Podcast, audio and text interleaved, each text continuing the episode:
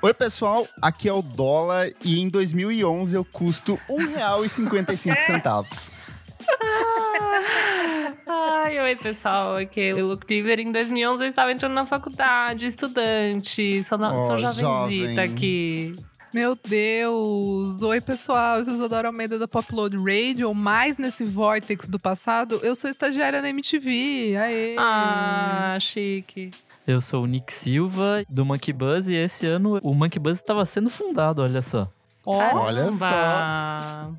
Oi, gente, meu nome é Gaia. E em 2011 eu tava estreando o meu programa na MTV que chamava Gu, que era um programa de novas tendências musicais. Então em 2011 eu era o quê? VJ.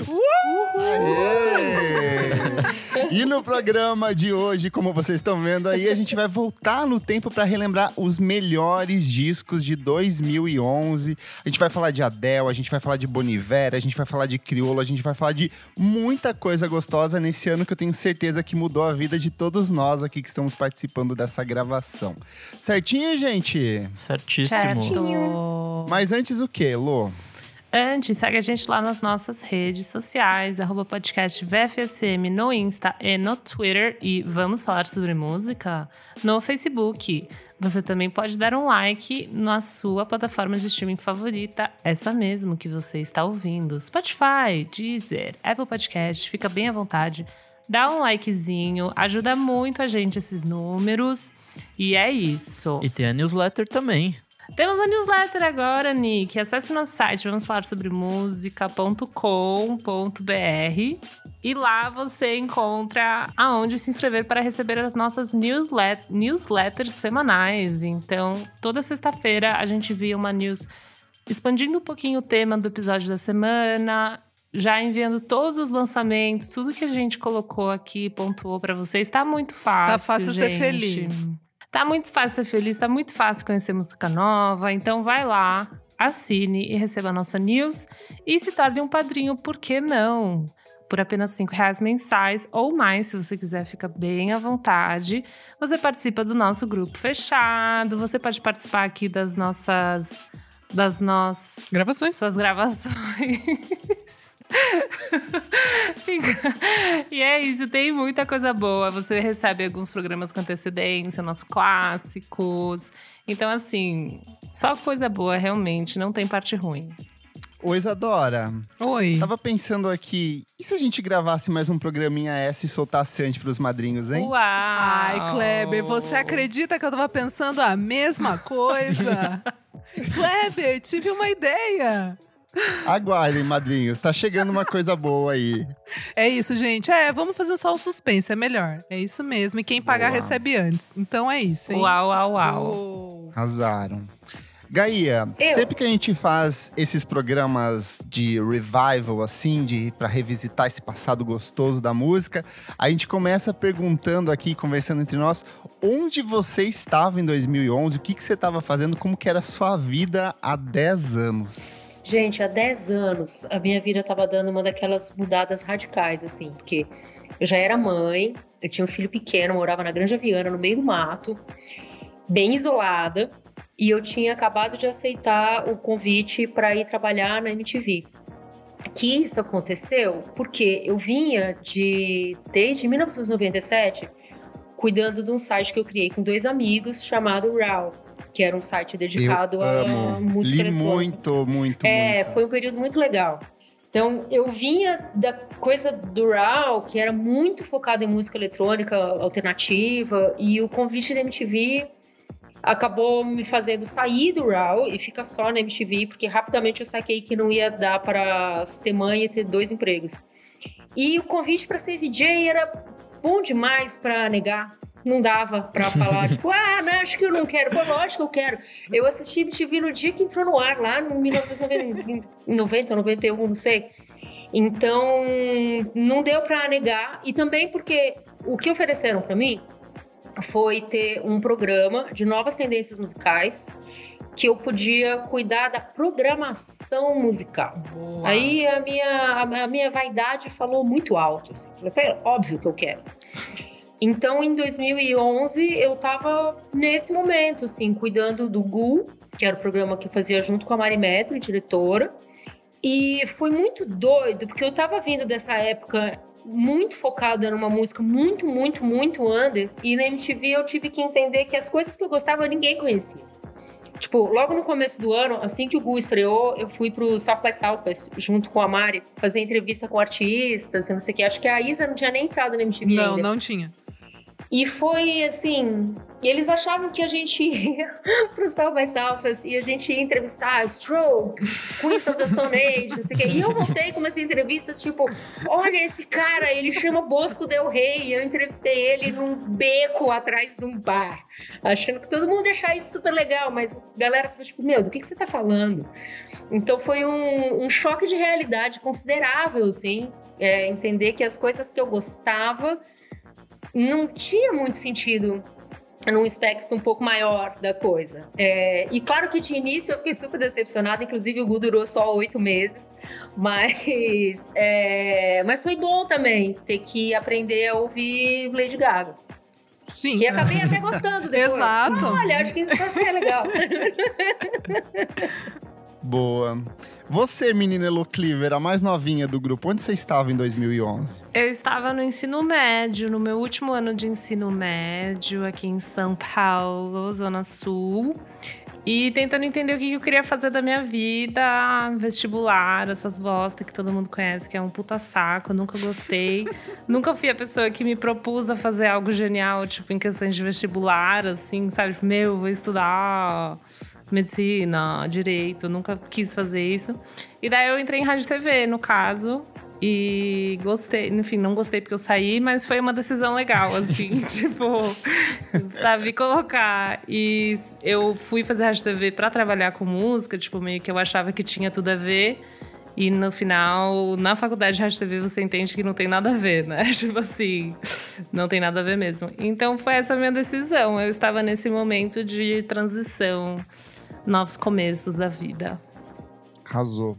Nick, você, eu sei que 2011 é o ano que musicalmente mudou muito a sua vida. Sim, é 2011 eu tava completamente infeliz em São José dos Campos, aí abri meu primeiro blog de música, que foi até aí, acho que eu conheci o Kleber, não sei se foi na época ou um pouquinho depois, mas foi através de, de blogs e coisas de música.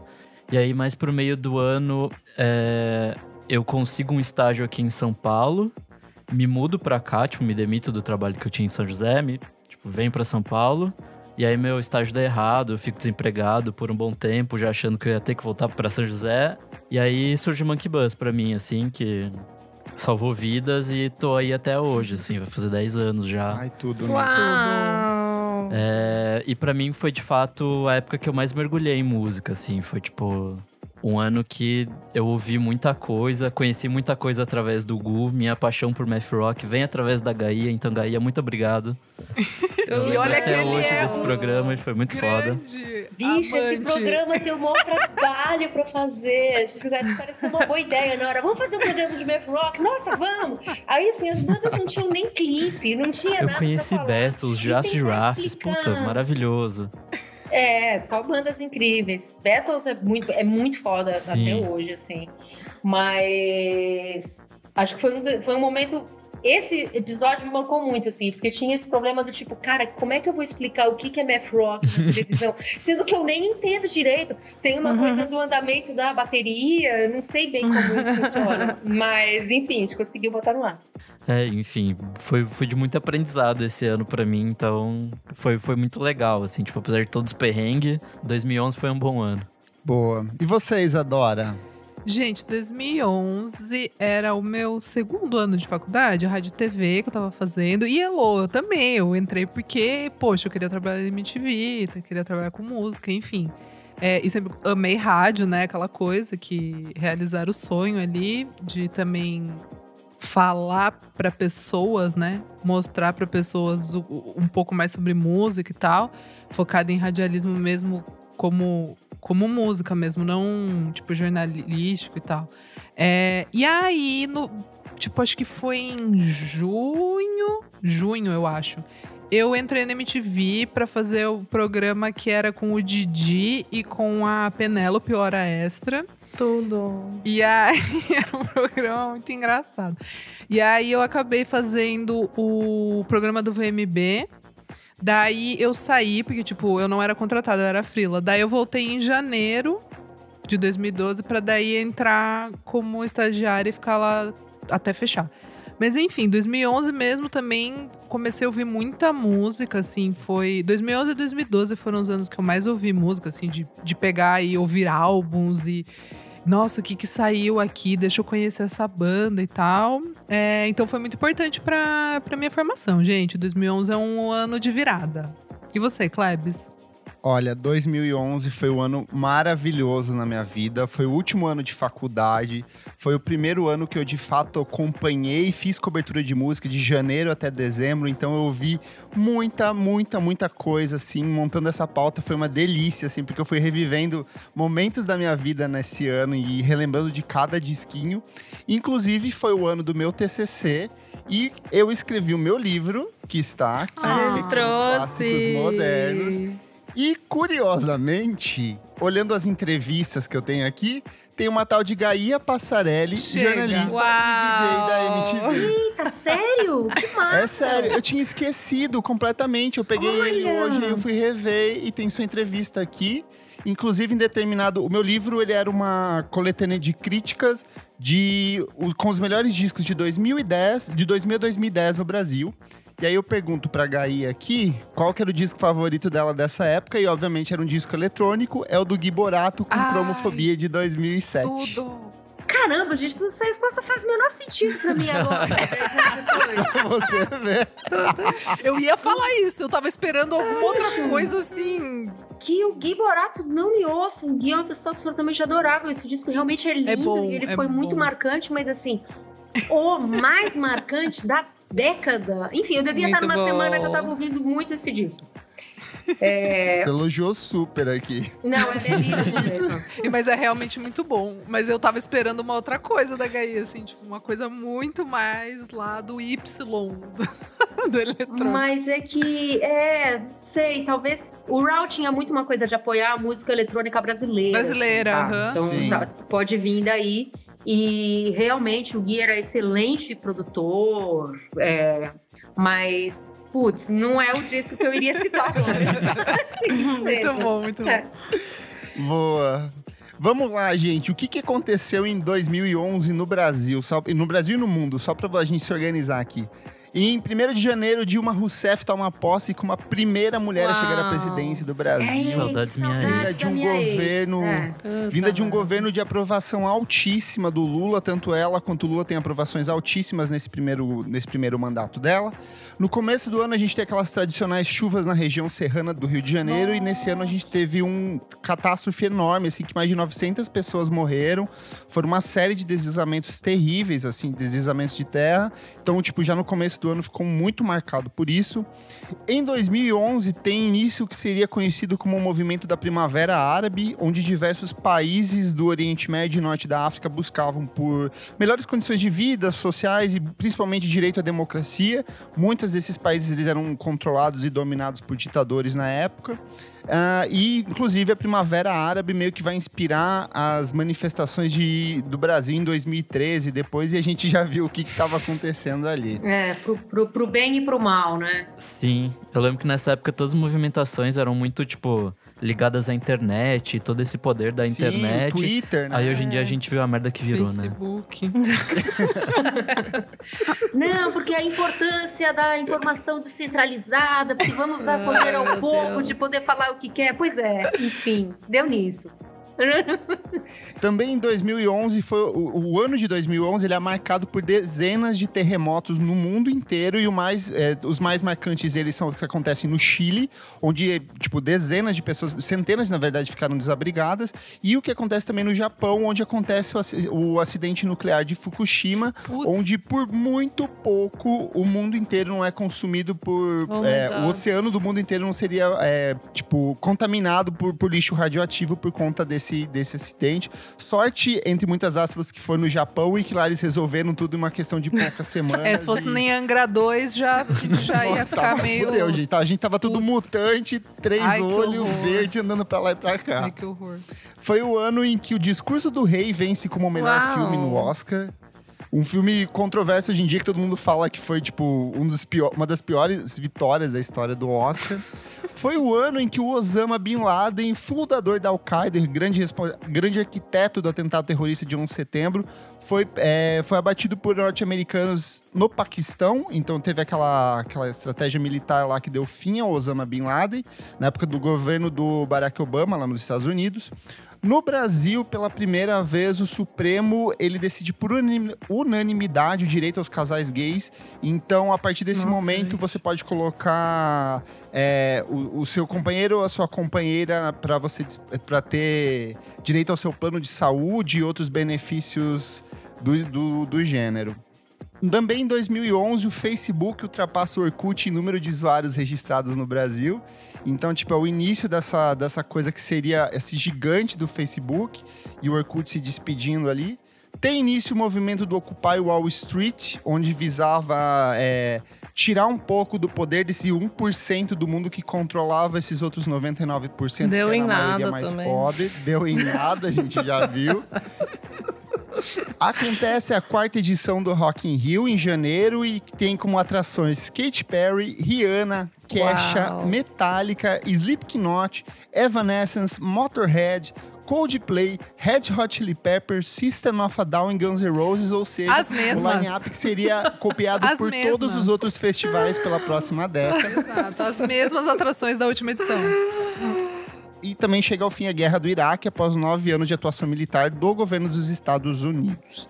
Vamos relembrar algumas perdas tristíssimas que a gente teve em 2011.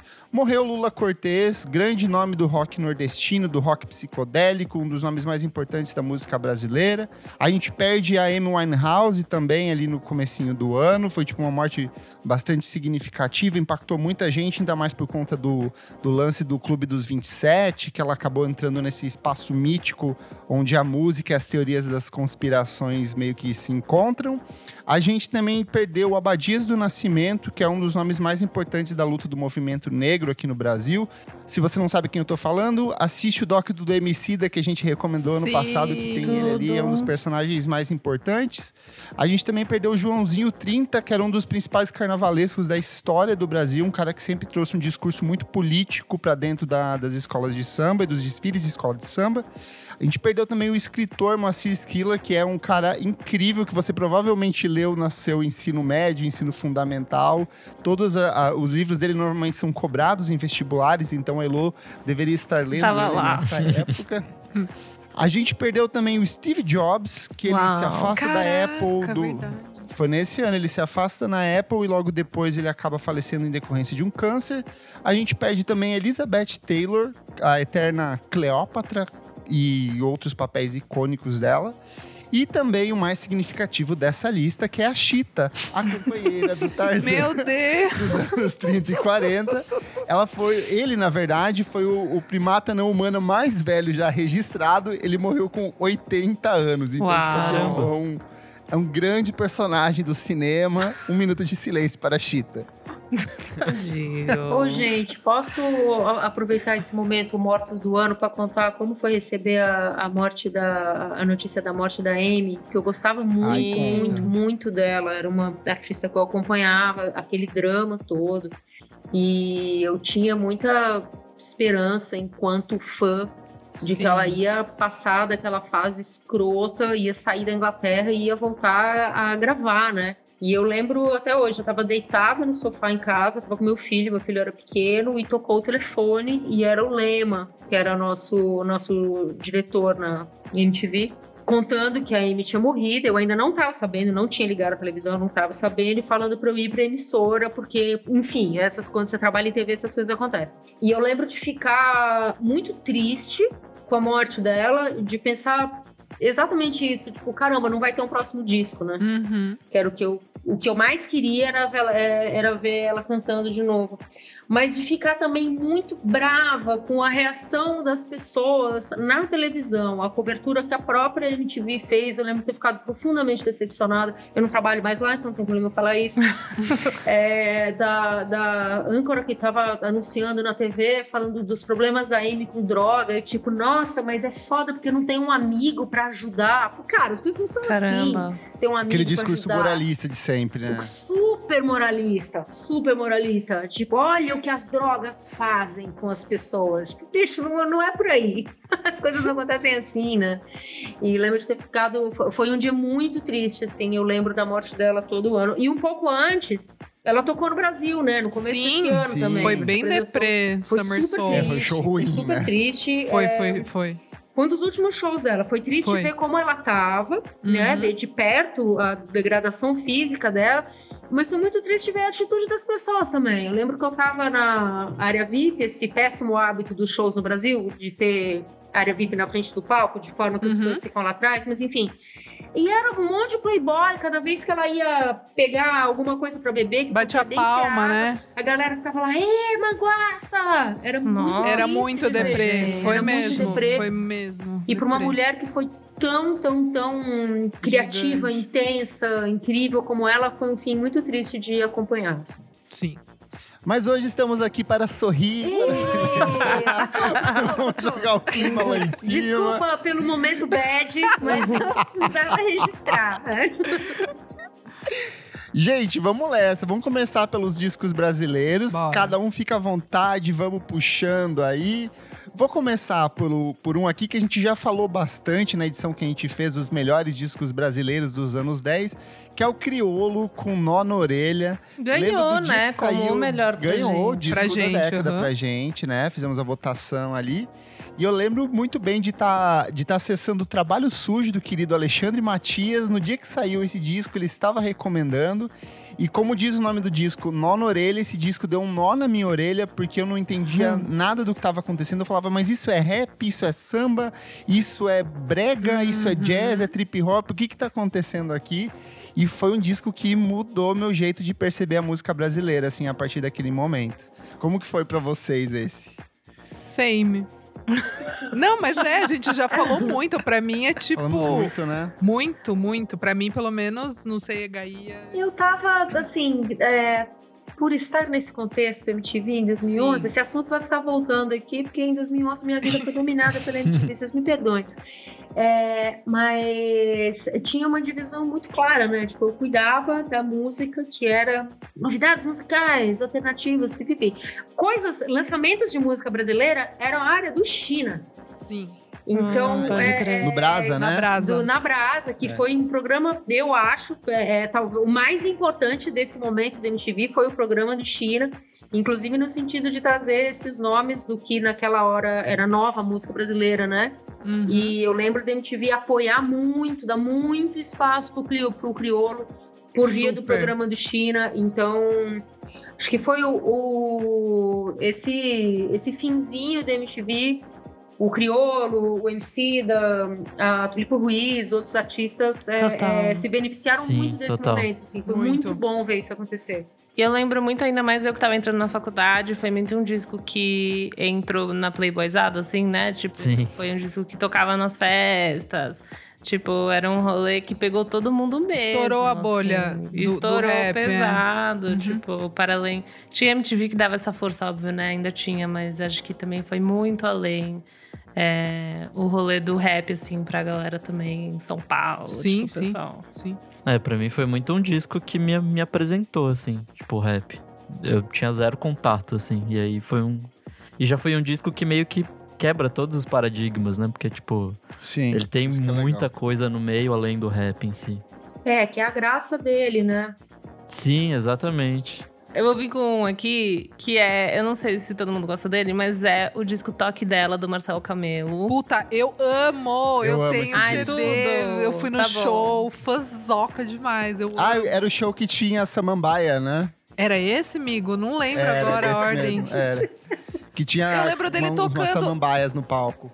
Ai, meu Eu Deus, não eu lembro não lembro. disso. Eu lembro que eu fui ver no, num E daí no final do show as pessoas levavam a samambaia embora, assim. Tipo, Ah, era isso muito eu não ridículo. Nossa, lembro. pra mim parece aquele programa do Bem 2011. Zac Galifianakis lá, o Between Two Sim, Forties. É verdade. é verdade. Esse Mas disco... fala, Elo. É, o segundo álbum do Marcelo Camelo e é muito massa porque tem o Hurt Mode como banda de apoio. E eu acho que, pra mim, na época, assim, Hurt Mode eu era muito viciada. Então foi assim. Pós-rocker. Ai, junção dos melhores mundos e tal. E tem também uma participação, se eu não me engano, da Malu Magalhães, né? No mesmo ano ela lançou também o dela. Que, que eu é acho- maravilhoso. Maravilhoso. É, que, também. que é produzido por ele, né? Pelo Marcelo Camelo. Se eu não me engano, é. é. E, enfim, é muito bom. Eu gosto muito. Tem pra te acalmar, tudo que você quiser. Bem Cara, tudo que slow, você né? quiser, assim, pisa, pisa. Pisa. Absurda essa música. Eu amo.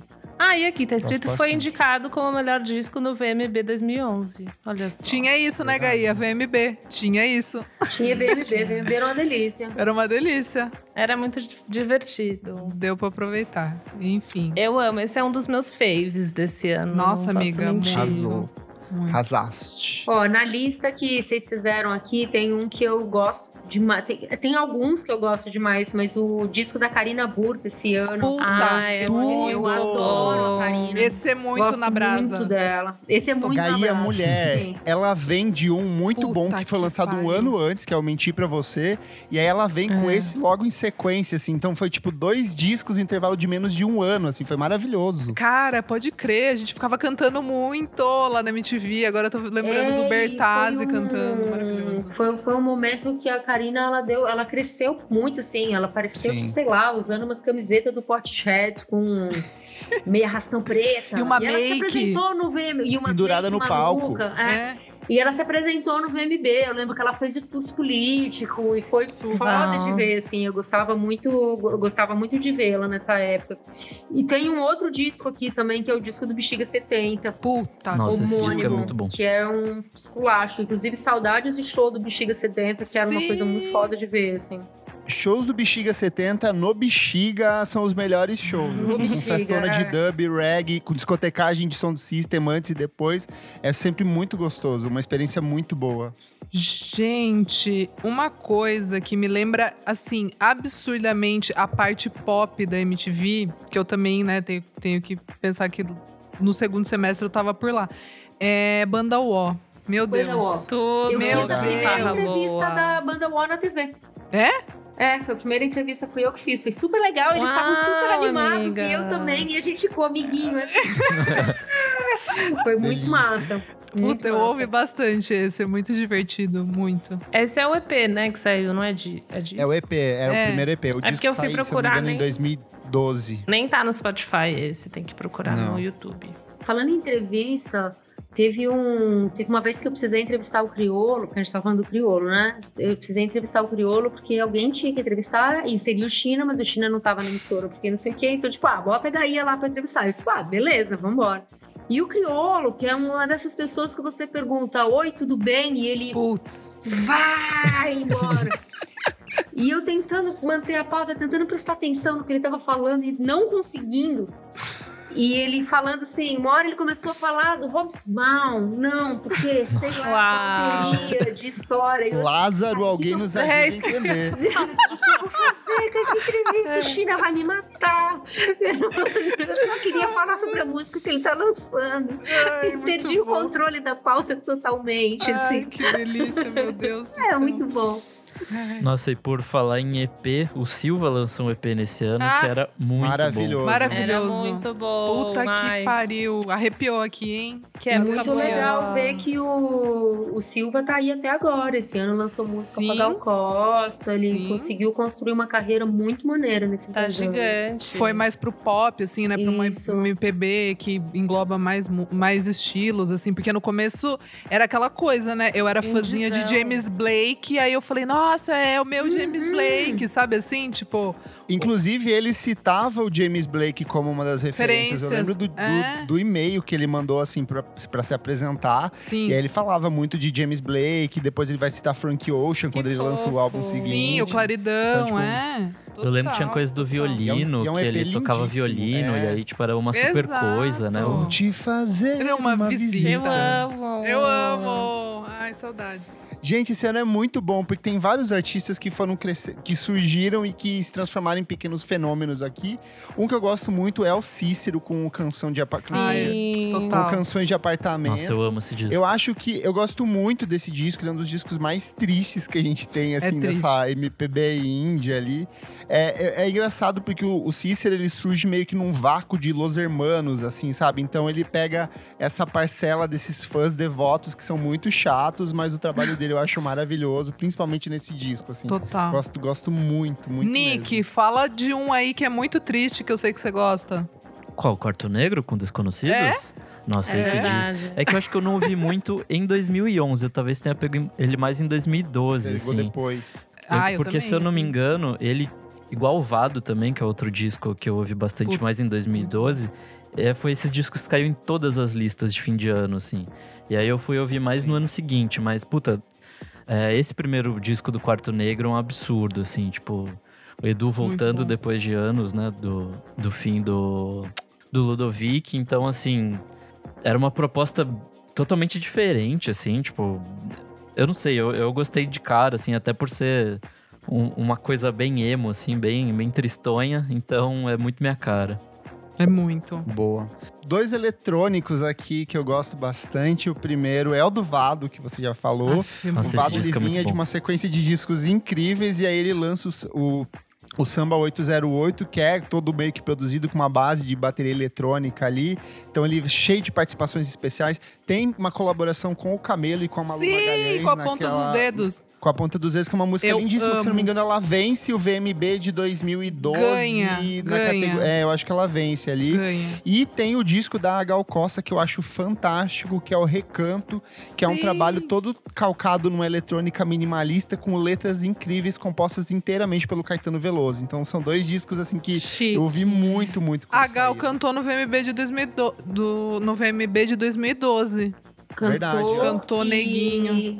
É, e ela teve uma apresentação, é que acho que aí já foi 2012, mas teve uma apresentação, 2013 talvez, teve uma apresentação especial da Gal Foi. lá no, no estúdio. Qual que era o número daquele estúdio? A letra Puta. daquele estúdio? Isso, do estúdio S? Estúdio S. É, que com plateia e não sei o que, e foi espetacular poder ver a Gal muito de perto, assim, a Uhum. metros de distância. E também foi a vez que eu tive que fazer a entrevista com a Gal Costa e perguntar pra Gal se ela tinha assistido o filme novo do Batman. Meu e ela Deus do falou céu. que. Meu é Deus claro do que não, céu. né, meu amor? Cara, Morta! cara, e eu, e, eu, e eu que cuidei dela, e ela Ah. me. Eu cuidei da Gal no, no VMB de 2012. E aí ela chegou ela e a produtora, assim, tipo, eu vi ela falando com a produtora dela, a produtora dela, ou empresária, chegou assim pra mim, viu bem, a Gal queria tirar uma foto com o Neymar. Nossa, que tudo! Aí, aí vai eu, peço pra tirar uma foto ali, tipo, meio que com o Neymar, pra poder fazer a fita ali de viu, a Gal também quer conversar com o Neymar. E aí, eu, e eu não tirei foto com a Gal. Aí, ó. Ai, que bacana. tirei Eita, foto com o nós. Neymar, não tirei foto com a Gal. Eu é tenho isso. uma foto com o Neymar desse Então- ano. Eu entrevistei o Neymar duas vezes que eu tive, que foi, uma, foi sempre uma situação meio louca, assim, porque é um puta de um controle. E eu tinha que perguntar. Na época, o Neymar tava para sair do Santos, para ir pro Barcelona, e queriam que eu perguntasse isso, mas o empresário dele não podia, não queria. Então, Ai, ficava Deus. aquela coisa assim: Gaia, se der uma folguinha, você pergunta do Barcelona. E eu, tipo, cara, não, não, não pode fazer isso, ele vai embora. Odeio essas coisas. Que raiva. Enfim, humilhações que a gente teve que passar. É, mas sempre muito divertido. Sim. Não, um acho que é unânime para todo mundo. O grandíssimo Metá Metá auto-intitulado Metá Nossa. Metá. Bem esse que eu ia puxar. É esse.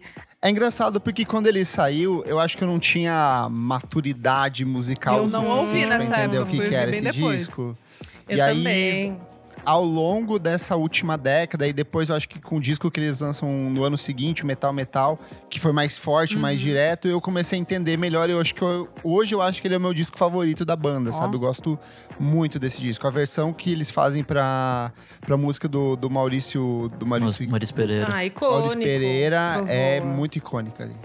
É, eu acho que eu também não fui ouvir. Eu lembro de começar a ouvir Metá Metá quando eu já tinha uns dois e também porque entrou num.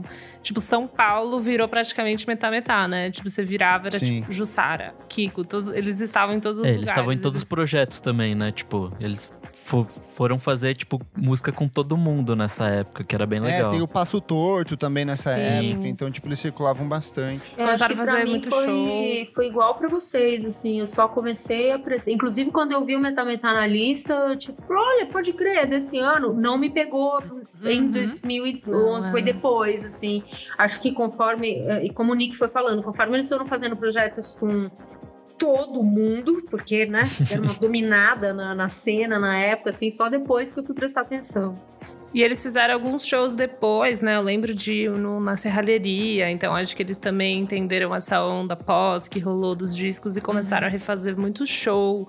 Teve um que teve que era só a Jussara cantando com o Thiago é, tocando sax, então eles fizeram várias releituras também dos discos, né? E foram fazendo vários outros shows, assim. Então realmente acho que teve uma explosão depois.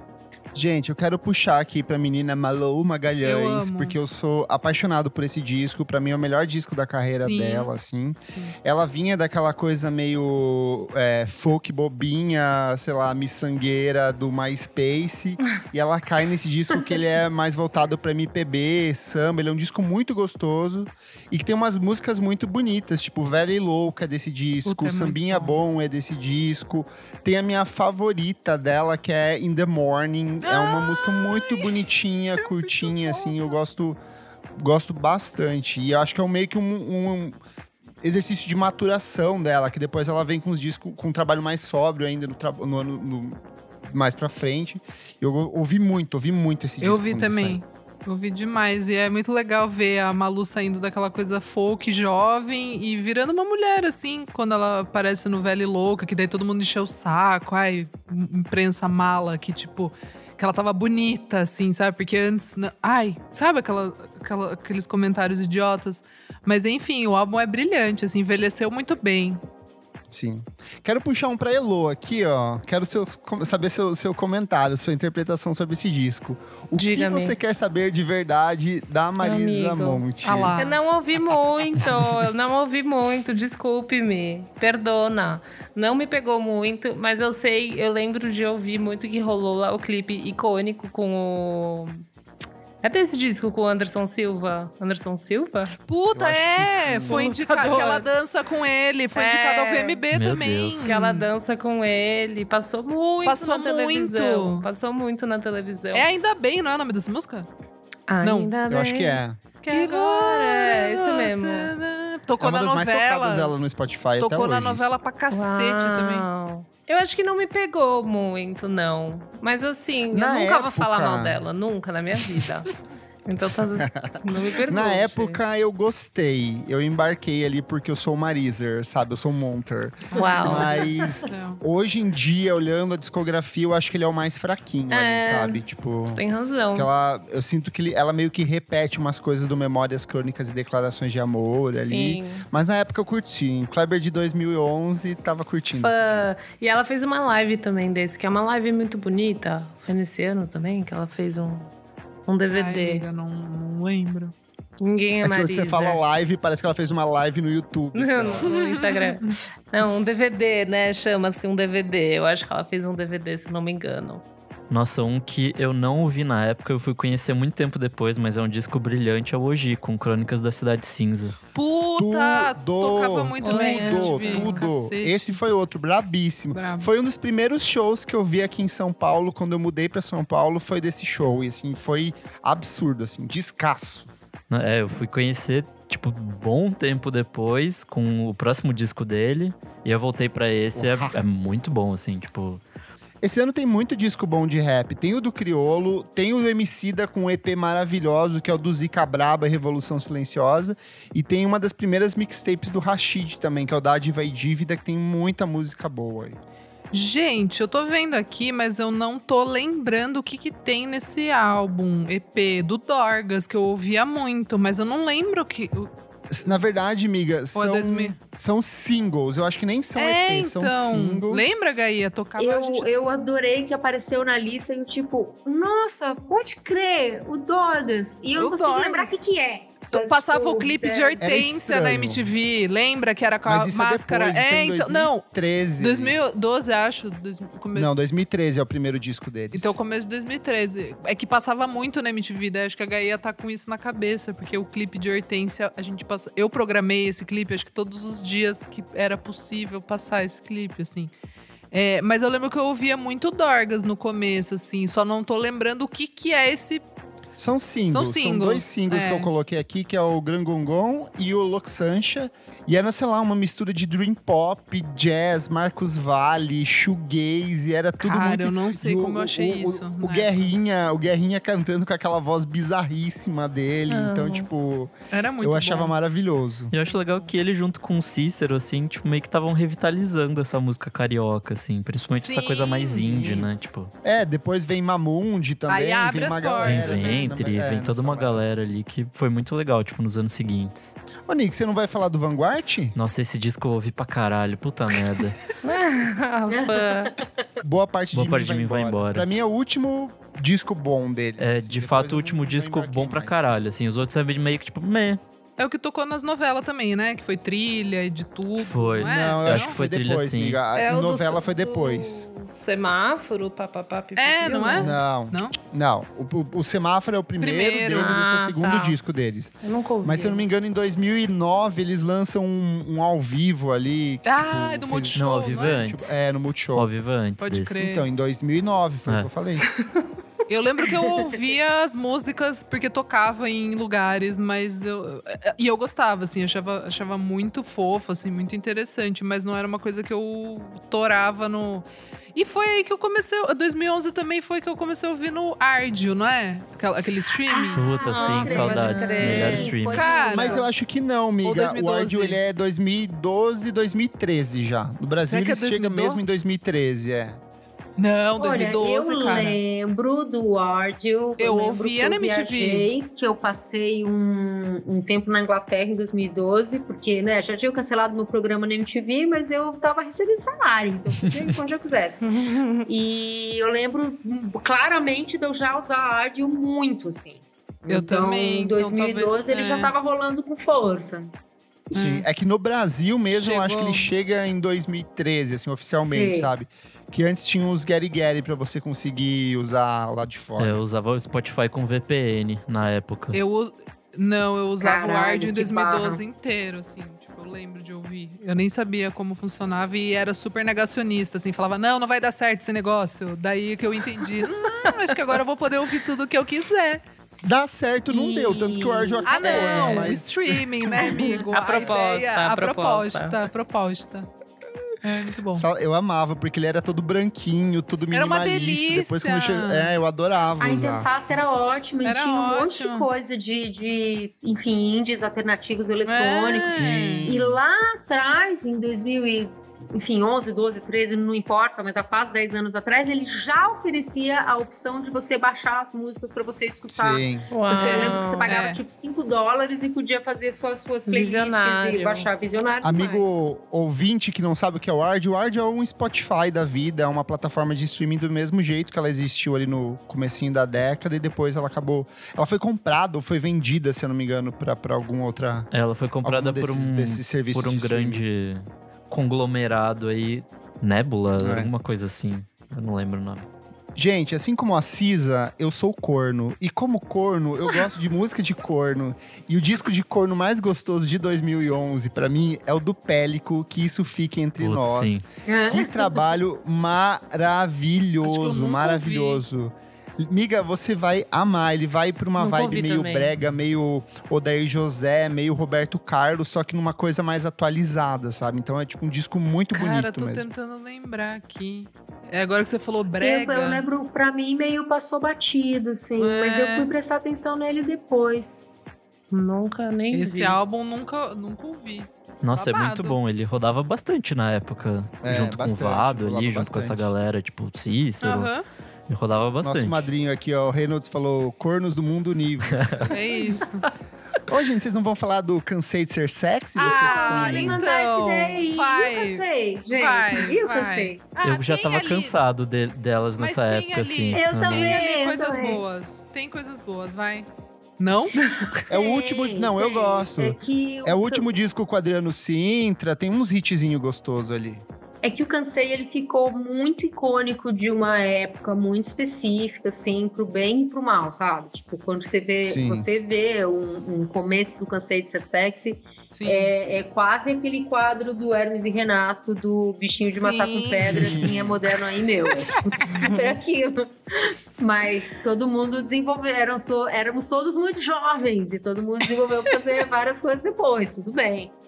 É, e- mas eu lembro de um momento musical, isso antes de, dois- acho que 2008, 2009, que rolou uma parada chamada New Rave. Eu amava. Amo. que- Isso e- nunca rolou. Isso é uma. É uma Para, Kleber. mentira. Claxons é maravilhoso naquela época. Para. Foi uma Isso foi feito pra vender Ray-Ban. Ai, que delícia. Obrigada, Enemy. Obrigada, Enemy, juro. A gente viveu um delírio coletivo, Ai, durou uns delícia. meses, assim, no máximo um ano, chamado New Rave, mas o, o Cansei, cara, entrou nesse pacote, assim, não Sim. sei bem como, tocou em festival na gringa pra caramba, virou uma coisa brasileira Eles e gigante. bonde do rolê, né? Foram É, juntos. Do bonde do rolê. Elas assinaram Total. com, com selo gringo na época, né? ao- Sub Pop. com a Não, Sub foi com a Pop, Domino. Exatamente. Não, Foi Sub. Pop. Sub Pop. Sub Pop junto com o Fleet Foxes. Gente, Guga Pop. rapidinho, porque eu também aí. acho que é Sub Pop. Gente, Mas Sub Pop vocês- Seattle. Vocês estão bugando, é, o, a- aqui é- depois eu cansei de desenvolver uma parada muito deprê, essa- essa treta do Adriano. Bonde do rolê, Domino. Não, tá falando do Não, Cansei. do cansei. Cansei. Sub Pop. E aí a última coisa que eu lembro deles foi quando saiu Get Lucky do Daft Punk, foi as meninas do Cansei fazendo uma versão meio a capela de Get Lucky e cantando numa sala, assim. Eu lembro que eu olhei o vídeo e falei, caralho, que parada deprê. E Nossa. não vi mais. E daí o Detective morreu pra mim nesse momento, mas o Adriano não tava mais. Então, Mas, meu, sinceridade. o- não, mas o La Liberação tem, tem músicas boas. Hit, Hit Me Like a Rock é boa. Hit Me Like a City, Rock é uma boa. delícia City. Girl é Mas muito assim, se boa. você for ver, é meio que uma continuação do Donkey, Sim, sabe? Tipo, a sim. mesma estrutura melódica, a mesma pegada. Então nosso meio voto é um- sim. Nosso voto é sim. É. Repetequinho. Gente, eu vou fe- vamos fechar. Vamos. Eu só vou citar rapidinho aqui uns discos nacionais Ampassan, rapidinho. Domênico Lancelotti com Cine Prevê, muito bom primeiro álbum dele pós mais dois. Tem o Nevilton, que era uma grande aposta do indie rock nacional com De Verdade, um disco maravilhoso. Constantina, grupo mineiro que lançou Raveno em 2011 também.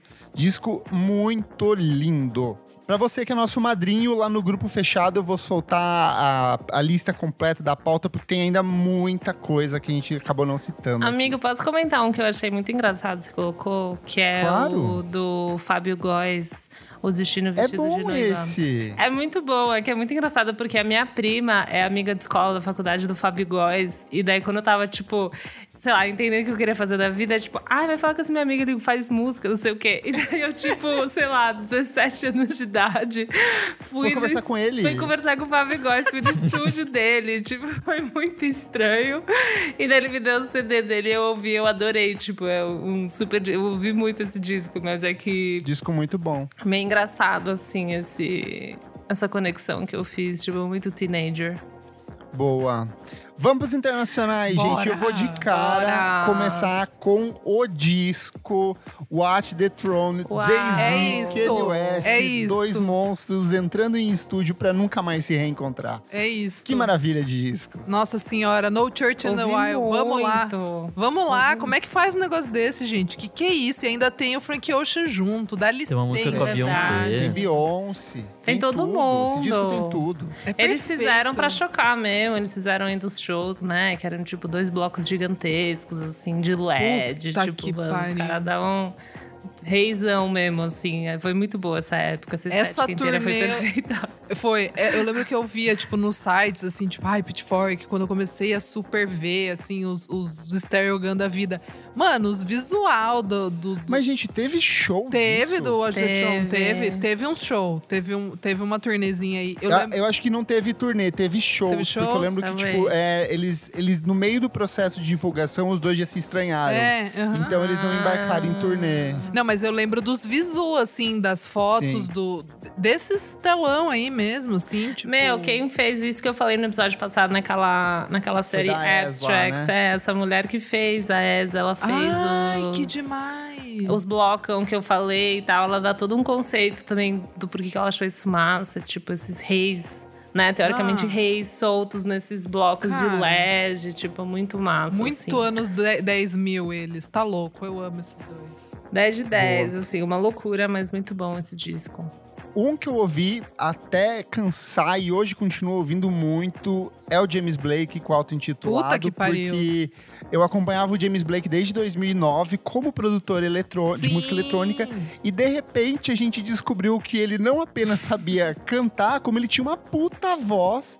E ele pegou todo mundo de surpresa com esse disco, assim, que de cara tem uma fileira de hits ali, né? É, e tem uma coisa bonitinha do James. Não sei se bonitinha é a palavra certa, mas enfim.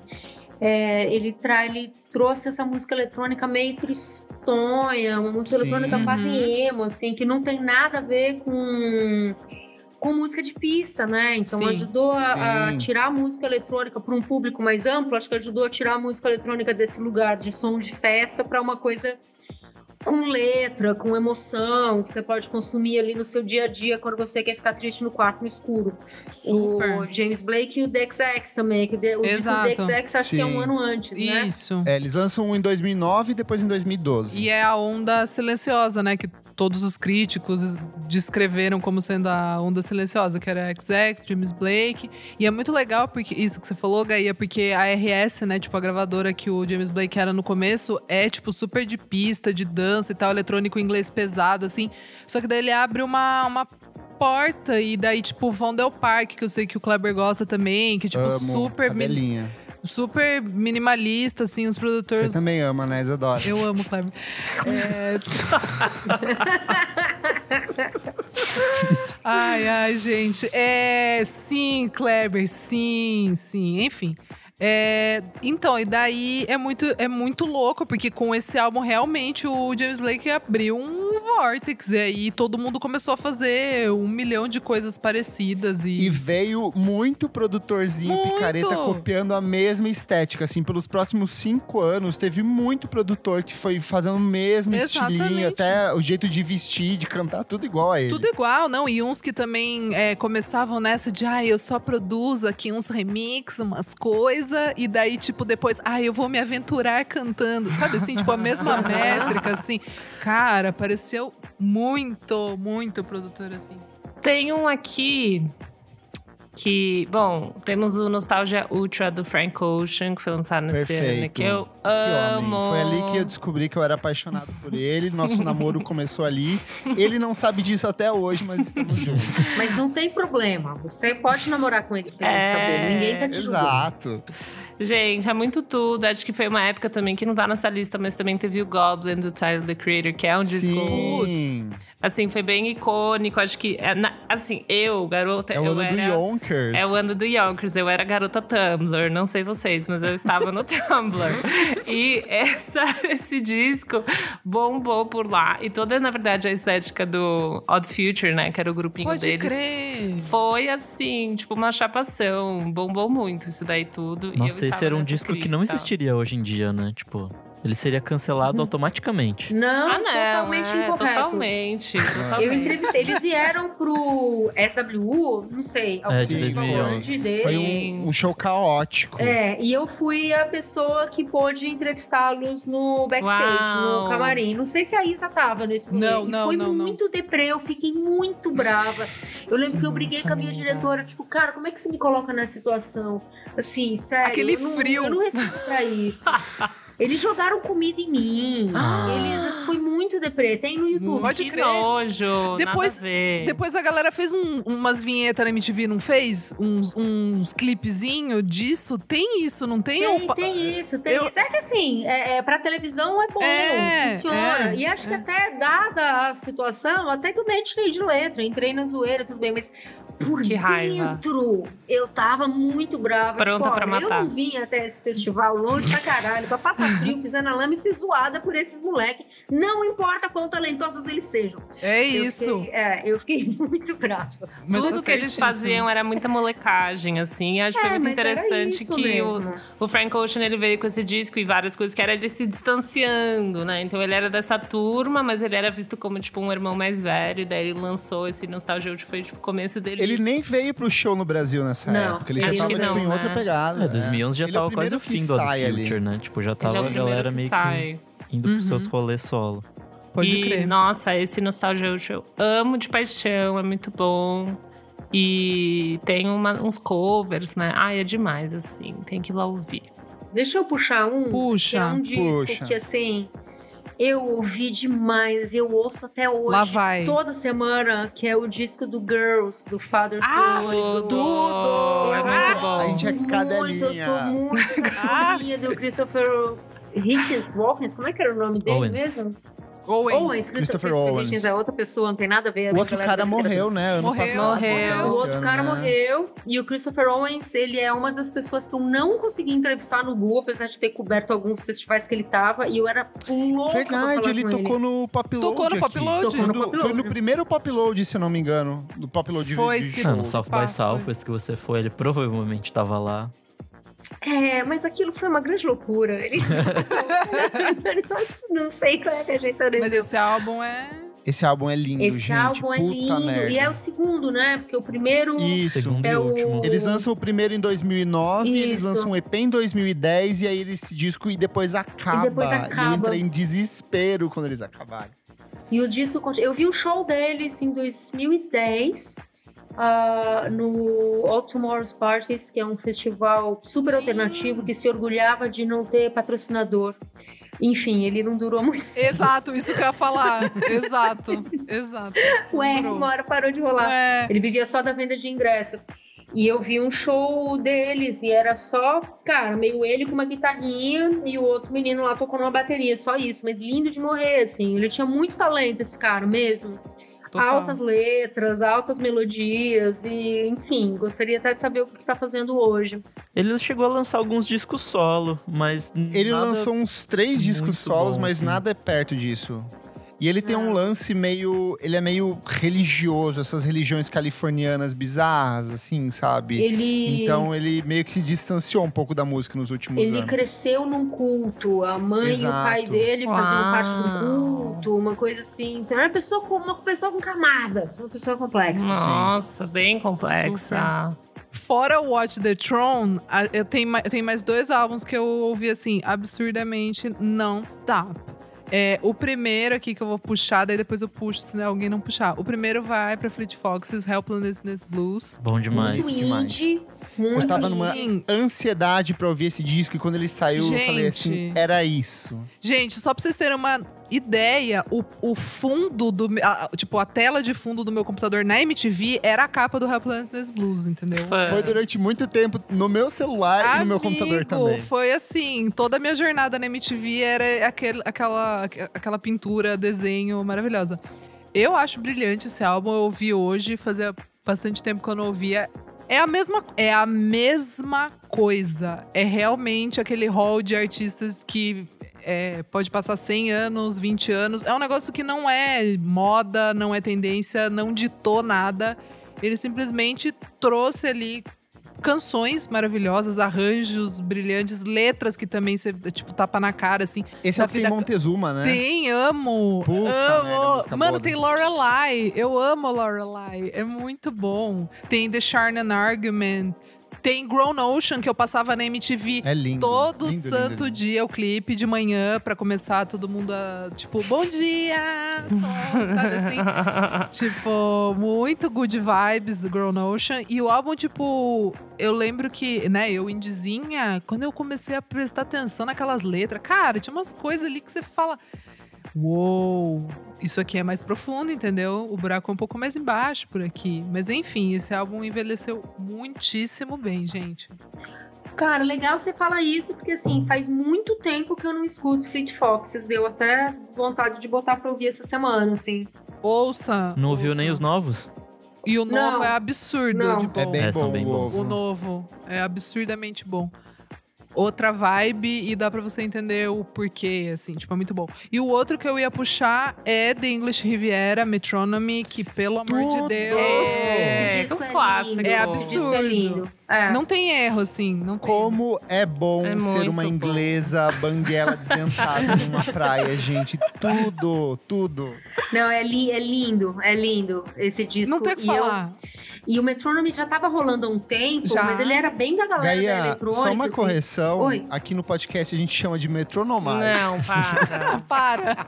Sempre a Não, mesma é que- coisa. Ai, é uma piada interna que uma pessoa falou errado e daí, putz, daí ficou, entendeu? Pediram Ô, na gente, balada Não pode errado. zoar É. o coleguinha que fala o nome da banda Ah, não, errado, não, é... Não é zoando. Não, Não É zoando, Não é é zoando, zoando. mas É que a gente assim. ficou impactada. A gente falou, ué, o que, que é É metronomai? que a gente demorou pra entender, foi isso. A gente demorou pra entender. Daí Mas virou uma enfim. uma, uma, A gente piada. ama. Virou um bordão. Quem nunca, né? Errou Quem os nomes de banda gringa. É. Você, você vai falar os nomes de banda em alemão, você erra também. Com certeza. Mas, enfim, o que, que eu ia falar do Metronomy? Você ia É, falar. que ele já, ele já era o, o Metronome já era grande entre a galera que gostava de eletrônico, assim, mas Uhum. quando o English Riviera botou meio num outro lugar também Super. de, de, de tocar na MTV.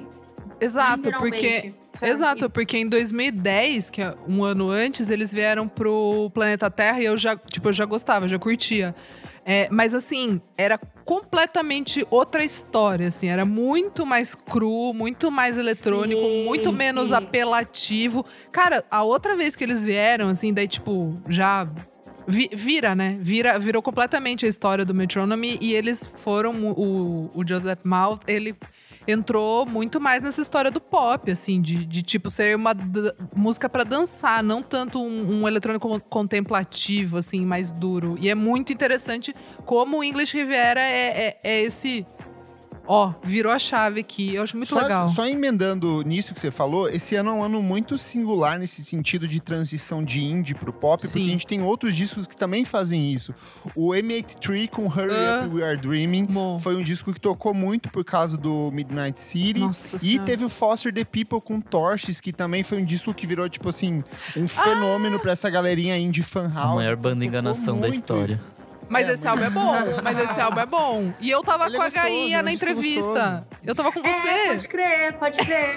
com, com entrevistar na época do Pump Up Kicks, né? Que, que- Exatamente. Isso. Só de falar o nome da música, ela começa a tocar na minha Pé, cabeça. pé, assim. pé, Ah, pé, pé, pé, pé. Foi a música chiclete da temporada. E tem um outro também, essa mesma coisa, que é a Lick Lee. Que tá Putz, aqui na lista. Sim, verdade. Condenheims. Discão lindíssimo. Maravilhoso esse disco, mas tem o lance da música dela tem Follow entrado. I Follow Rivers. I Follow Rivers tem entrado Ah, na trilha é. sonora do filme também e meio deu uma bombada. Mas ela também, ela fazia um som mais soturno, Uhum. não sei o que, e daí lançou I Follow Rivers, que ganhou um monte de remix, um monte de gente, Sim. virou música de festival. É, inclusive, essa música é a coisa mais linda. Sim, Perfeito. super. Vamos, já que você puxou Lick Lee, vamos puxar pra um bloquinho pop aqui, que teve muita coisa boa Putz. nesse ano. Tem, vamos falar Acho que do o primeiro Banana aqui-. É. Pior que eu amo esse disco, é um dos trabalhos que eu mais ouvi na minha vida. É perfeito, perfeito esse disco dele. Eu fiquei muito impressionada de pesquisar Balan Acaba esses dias e descobri que eles ainda estão lançando coisa, porque Sim, não superou o. Witch House. Mas vamos, Não. vamos lá pro pop um pouquinho, sim. Vamos lá, Adele com 21. Maravilhosa. fez Isso que eu gosto muito Todas as Adele. mães brasileiras se As emocionarem. Eu também. Nossa. A Elozinha ama, é apaixonada. E é um discão, né, É gente? um Vamos discão.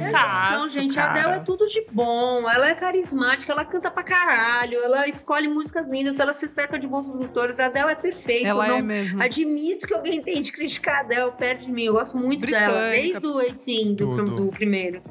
É muito Arrasou. bom. Temos Florence plus The Machine com Ceremonials, que Putz. tem Shake It Out, que é um nem- baita de um musicão. É esse que Já tem nem Dog Days. Are Over? Não, Não, não. é o anterior. Dog Esse é o Days Are- segundo ah. dela. Já passou Tá. batido pra mim esse aí. Entrevistei Um que eu amo- a, a Florence, Florence. também. Você tava, Isa? Não, mas Junto? era do Summer Soul. Eu No lembro. Summer Soul, é. Eu lembro. que E eu fiquei foi, muito né? impressionada, porque eu não sabia que ela tinha se tornado uma coisa tão grande. Eu lembro que a gente chegou com a van da TV no hotel pra entrevistar, aqui no Renaissance, aqui na Paulista, e tinha tipo fã-clube na porta. A gente não conseguia entrar Total. pro carro. Virou E, tipo, sensação. caralho, Baladinha, É fã Augusta. cirandeira. A Augusta pegava fogo nessa época. É, Ela beco, fazia a beco. rodinha pra cantar Dog Days Are Over. Beco. 2000. Mas, é, Dog Days 203. Are Over, que é o. É. Inferno na Terra. Ah, eu lembro de gostar muito assim que saiu, mas edita essa parte aí, não, não, não coloca pra não abalar minha credencial indie. Mas, é. Agora, tem o disco da Lady Gaga, né, gente? Lady Sim, Gaga, Born Lady This Gaga Way. com Born This Way. Eu ouvi, hein? É o disco que fez a cabecinha dos jovens homossexuais da época, assim, porque Verdade. é ela plagiando Madonna? É, mas funcionou. Puta, é muito que tá aí bom, até Tá. Essa é a capa Muito do bom. Transformer? Que ela vira uma moto? É isso, É. né? É, essa, ca- essa capa é foda. Eu lembro de ver essa capa e tipo. Uou! Será que eu vou gostar? esperando. Mas, beleza. Mas eu lembro de ver o clipe e gostar. E como eu falei lá no começo, né? Não era exatamente fácil pra mim começar a gostar da Lady Gaga ou da Rihanna ou da Beyoncé, porque eu vinha de um lugar em que você não gosta dessas coisas. Porque sim. tinha que gostar ali do substrato, sabe? E você Mas não gosta bem. porque não gosta, não tem motivo, assim, é só porque não pode. Não gosta porque é uma coisa da massa. Não pode, né? No lugar do arrogante musical, você não tá nem ouvindo isso. Idealmente, você não sabe nem o que, que é. Mas eu lembro de ver o clipe de Born This Way na, na MTV e falar: caralho, olha lá, música pop com mensagem. Eu lembro de gostar muito. E eu virei fã da Gaga, ela é a minha escolhida desde então. Boa. E acho que é nesse Arrasou. disco que ela vai pra uma coisa mais pop, né? No primeiro era meio, tipo, meio indizinho, assim, meio estranho, sei lá. Não, não era. Não? era Não. não. era. Você tá muito não, louco. amigo, ela já, ela já chegou bem lá no Chegou Poker chegando, Face, é. lá no. Tipo, mano, é, a, a Gaga já vem na- da massa mesmo, assim, ela já chega. Gaga. Ela já chega chegando lá, escrachada. Muito bom. Então, eu tava no, no Lollapalooza 2010, foi bem no final do ano, que foi um que teve show dela, né? E eu fui ver o show dela. Pô, vou lá ver o show da Lady Gaga. Achei super mais ou menos. Tava pronta Ah, com pra certeza. pra gostar. Achei qualquer coisa. Aquela, achei que parecia meio, não sei, aquela decoração de teatro infantil. Não curti, não me conectei com aquilo. Mas, antes do show, teve aquela cena dela que depois ficou muito famosa, que ela invadiu o palco de uma galera, de uma banda de rock, de uns amigos dela, e fez um mosh. Sim, se jogando, verdade. E eu, por um ac- acaso do Você destino, tava lá. tava vendo esse show com um amigo. A gente tava tomando uma cerveja falando, nossa, puta que pariu, que banda ruim. Né? Vamos pra lá, vamos. Não, pera um pouquinho, tá acontecendo um negócio. E o negócio que tava acontecendo era a Lady Gaga de biquíni se jogando nas pessoas. E por isso que eu fui ver o show dela depois. Eu falei, não, acho que essa mulher merece um certo crédito. Porque não ficou parecendo que foi uma coisa combinada. Ficou parecendo que foi uma coisa que aconteceu. Um que eu gosto muito, eu acho que só a Isa deve ter ouvido, é a KTB com On a Mission, descasso Cara, de pop Era, go- era gostosinho, era gostosinho. Eu lembro que, eu, tipo, não foi uma coisa que me arrebatou, assim, de eu falei, não, mas era gostosinho, era bom. Gostava. E o da Beyoncé, o 4, que eu acho maravilhoso, já falamos muito sobre ele aqui. Eu vou recomendar que você ouça o podcast Clássicos VFSM que a gente gravou Uhum. sobre esse disco. Vamos sair totalmente agora desse mundo pop e ir pro mundo indie. Talvez eu tenha até descoberto no Gu isso aqui, o Destroyer com Caput. Esse Putz, disco Tudo! é um absurdo. Chique, Não. chique! Demais. Esse disco é maravilhoso. Destroyer envelheceu super bem. Tocou muito no Gu. Muito. Não sei Tocou. se você conheceu por lá, mas tocou muito no Gu. E bicho, Destroyer é bom demais. Muito Acho bom que demais. ganhou, Todos os tipo. Esse disco Ele ganhou melhor do, do meses ano, não? antes. E um Não, monte de ele ficou lista? entre os melhores do ano em várias listas, assim. É que engraçado porque, tipo, ele vazou meses antes e aí, tipo assim, criou-se uma comoção em cima disso. E aí depois, quando ele foi oficialmente lançado, ele, sei lá, foi pro topo da Pitchfork, da Anime, de todas as principais publicações da época, assim. E é um Total. disco muito, muito, muito bonito. Muito bonito mesmo. Chique.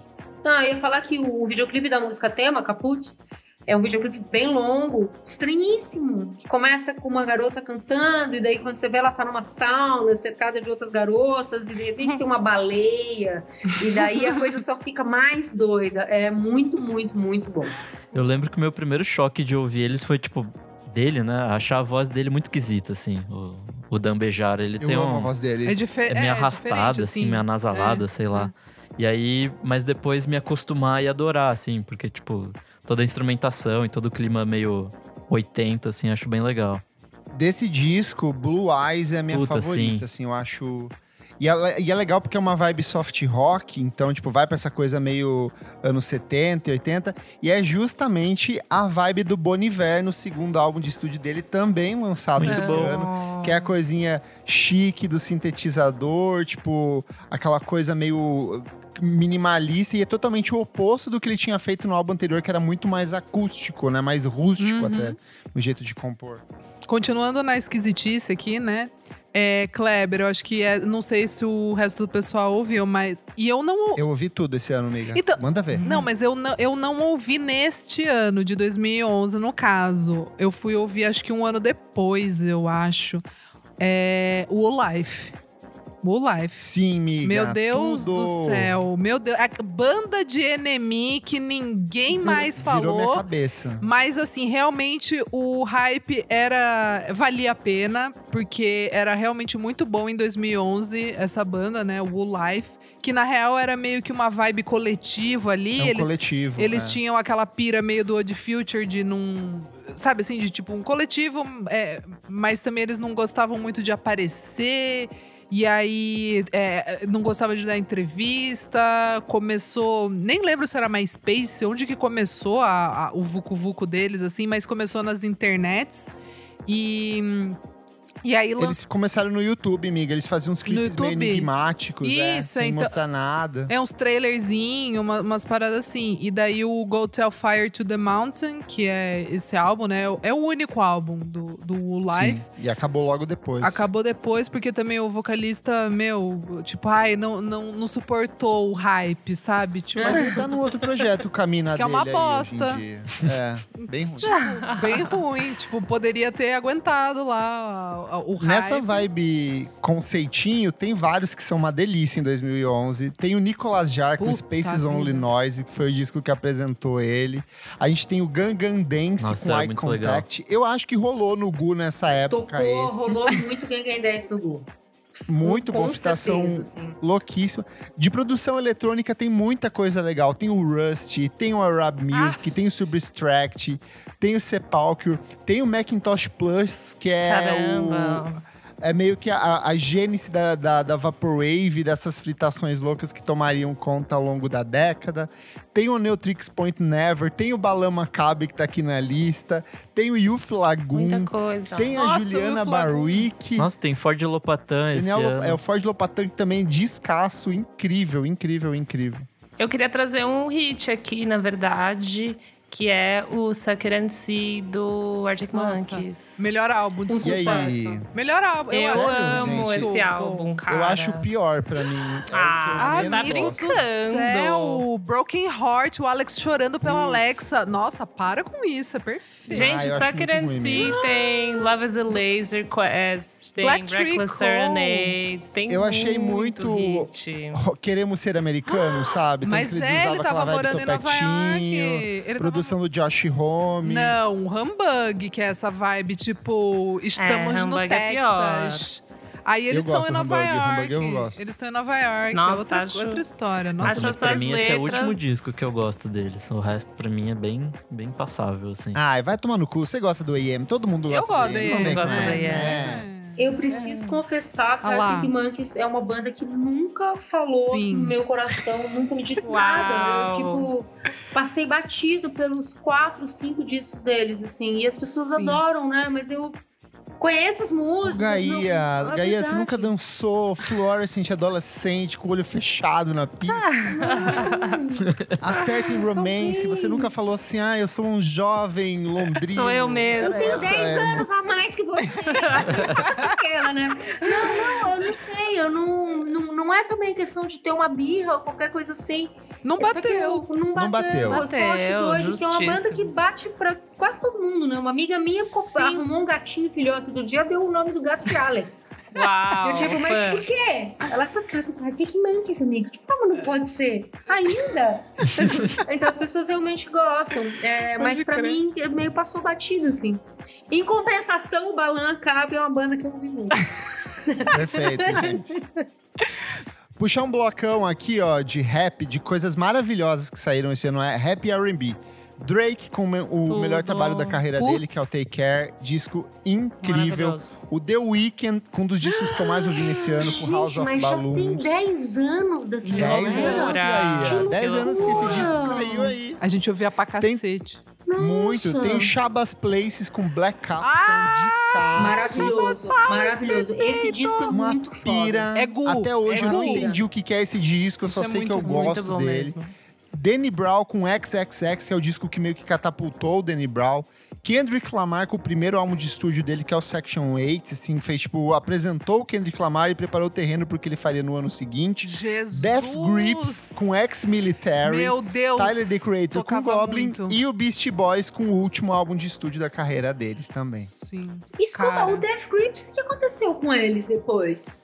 Não, eles continuam aí, até então hoje. aí. É, barulheira Mas, aí. mais brabo mesmo foi esse começo Esse aí. começo, que foi É. sinistro, né? É que depois que o Kanye West 2013 copiou ali, eles, tipo, meio É. que. É, é. Um que eu sei que a gente gosta aqui, ó, Real Estate com Days. é um Ai, disco que tocou bom. bastante. Muito bom. Eu lembro que Teve nessa show época tinha bastante nessa coisa época. desse surf rock, assim, tinha tipo Waves nessa época. Eu não sei se eles lançaram um disco esse ano, acho que não. Mas enfim, tinha um monte dessas bandinhas.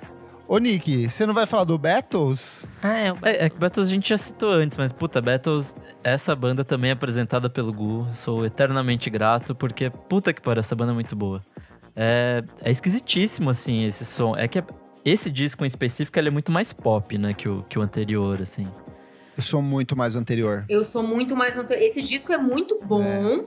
Mas é que o, o clássico do Battles mesmo é o antes, que é o Atlas. Sim. O Atlas. Tudo. Que Tudo, é. Que acho que é de 2008, hum, 2009, 2007. 2007. Caralho, Isso. tudo isso?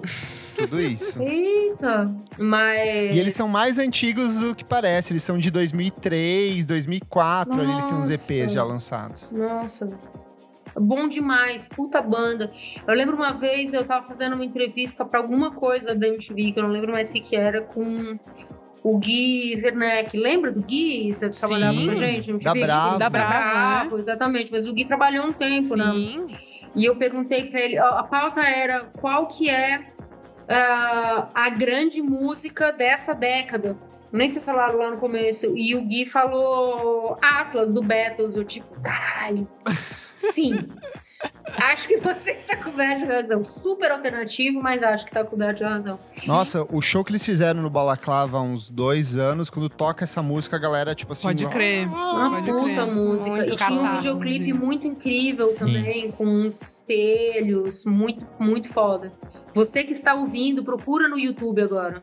Eu queria comentar só o meu anjo, que é Vai lá, a, a Saint Vincent, que ela lançou Nossa, o esse disco é maravilhoso. Mercy, Tudo, miga! Que é muito bom Tudo. esse disco. Pra mim é o melhor trabalho dela até hoje, assim. Uau. Eu acho Eu acho que eu muito tô melhor você, do que o. Max Seduction.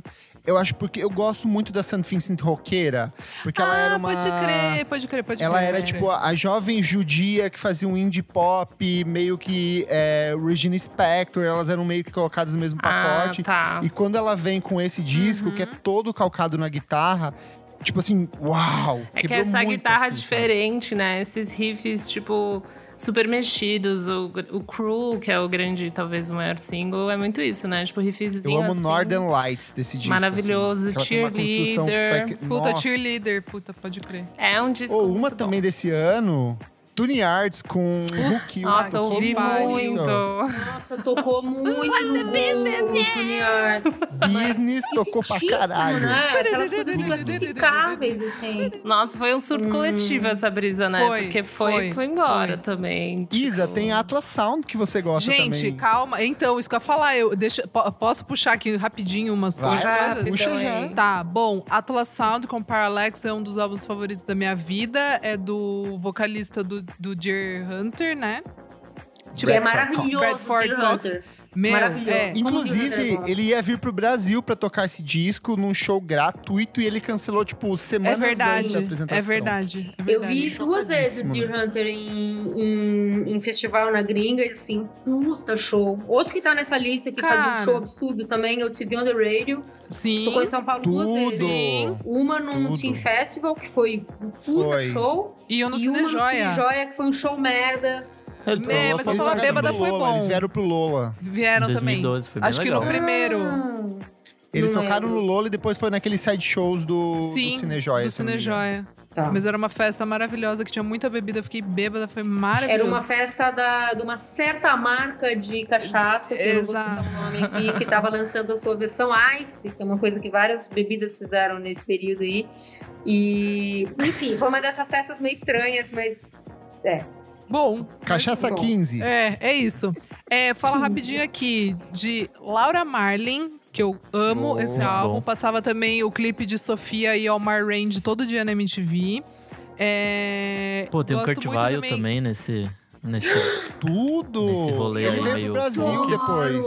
Veio, eu Veio. fui. Eu tenho o Eu vinil dele aqui, é uma delícia. Eu fui também. É, outro que eu ia falar rapidíssimo aqui, que é a história é engraçada, é o da Feist com, com o Metals. Muito bom. Muito que, bom. Que eu, eu, Eu amo muito desse. esse álbum. E até porque meu irmão, ele foi viajar na época e ele falou: ah, que, é, ah tô aqui numa loja, vinil, não sei o que, o que, que você quer? Deu, nossa, minha oportunidade, né? Dez anos atrás, tipo, comprar vinil. Daí eu falei, ah, traz o do Fleet Foxes. Dele, ah, tá, levo. Aí, tipo, ele pegou assim, sem olhar, tipo, tava no, no lugar de F, né? Daí tava, tipo, Fleet Foxes na sessão, assim. Aí ele pegou, trouxe assim, daí eu falei, cara, que álbum é esse? Tipo, é, porque a capa do Metals da Feist é um F de madeira, assim, tipo um tronco Ah, gigante. E daí ele, cara, mas tava na sessão escrito Fleet Fox. era. Bonitinho. Não é, mas é muito bom esse álbum. É realmente muito bom. É um dos melhores trabalhos da Feist, assim.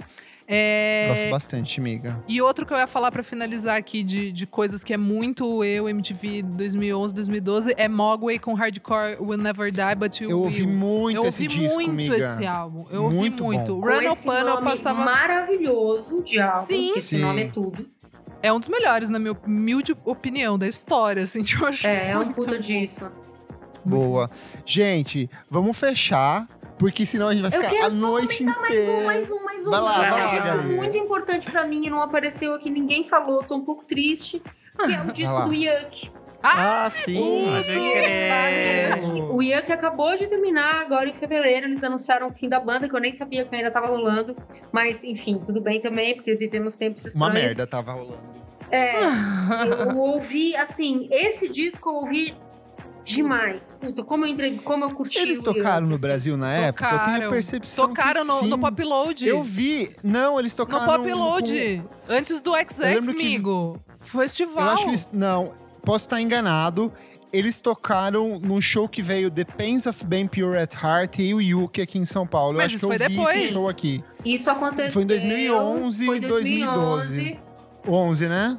Porque eu entrevistei o Yuck, eles foram na MTV Verdade. em 2011. Foi Então, uma só que foi do entrevista- Pop Load Festival. O foi Pop Load foi abrindo 2013, pro... amiga, se eu não me engano, não foi? Que foi o teve Não, o XX. gente. Não Amiga, sei, eu, acho que eles vieram num Silva. Parece evento. que teve o XX, é, porque eu entrevistei o XX, o cara, o Jamie XX também. Foi depois. tinha um eventinho, amiga, que rolou Zola Jesus, Mas eu fui rolou nesse, foi lá no Clash. Pink, Foi no Clash, eu fui. Caribo. Então. Eu lembro que eu vinha de- do Paraná pra cá só pra ver. Foi antes do- do Pop Load? Inclusive, eu lembro da Gaí entrevistando a Zola A Zola Jesus, desses- eu também lembro Zola shows. também podia estar aqui, hein, inclusive. Eu no- lembro. Tem que disco, esse tem de 2010. disco. Não, é de 2011, É tem de disco sim. 2011. Gente, acabei de confirmar, é verdade. Eu tô fazendo confusão da, da, da- Trocando. Eu achei que o do Pop Load tinha sido antes desse show da Clash, mas fui nos dois. Então o da Clash é antes. E a Zola Jesus tem o Conatus de 2011 e ela veio pro Brasil pra tocar aqui com ele. Escutei Eu lembro demais também. Dissos. Legal lembrar. Era a cara do Gu. Acho que é um desses Era. artistas Sim. mais Gu, É. assim, que tem. Sim. Mas o Yuck, enfim, esse ano eu voltei a escutar e tem uma coisa doida que eu tenho um filho adolescente, né? Meu filho tem 16 anos, ele toca baixo e guitarra, ele adora o Yuck. Fofo. Que Por tudo. exemplo, Fofo, né? Para todas as gerações. É, voltei, a- voltei a ouvir meio por causa dele. Hum. E com essa mensagem de paz, esperança É. e inspiração. Ai, tem mais um, tem mais um que eu quero falar que tá aqui na lista. Que é o disco da Bjork, que ninguém falou, Sim, que é eu acabei pulando, esqueci. pedras e pros minerais. E eu lembro olhando, caralho, essa daí ficou doida, né? Não- Ela lançou um aplicativo para Nossa, é iPad Nossa, que é era verdade. distribuído nas escolas islandesas. Isso. Tipo, muito Nossa, louco. cara, artista demais. A Bjork é foda. Amo. Ela é um absurdo. Muito bom. Gente, chega, chega de Acabou. 2011. É que tem muita acabou. coisa. Esse ano A foi gente foda, assim, tipo. Eu vou falar uma coisa pra vocês. Eu deixei mais de 100 discos de fora dessa lista, assim, tipo, na preparação da pauta, porque eu achei que eram trabalhos que, tipo, não iam dar muita discussão, assim. E é muito grande, é muita coisa incrível. Então, você que está ouvindo, conta pra gente quais são os discos que a gente deixou de fora, que você gosta muito de 2011. Vai lá no nosso Instagram, arroba podcast VFSM, conta lá e a gente vai ler na próxima edição. Vamos pro próximo bloco, gente? Bora. Bora. Não paro de ouvir.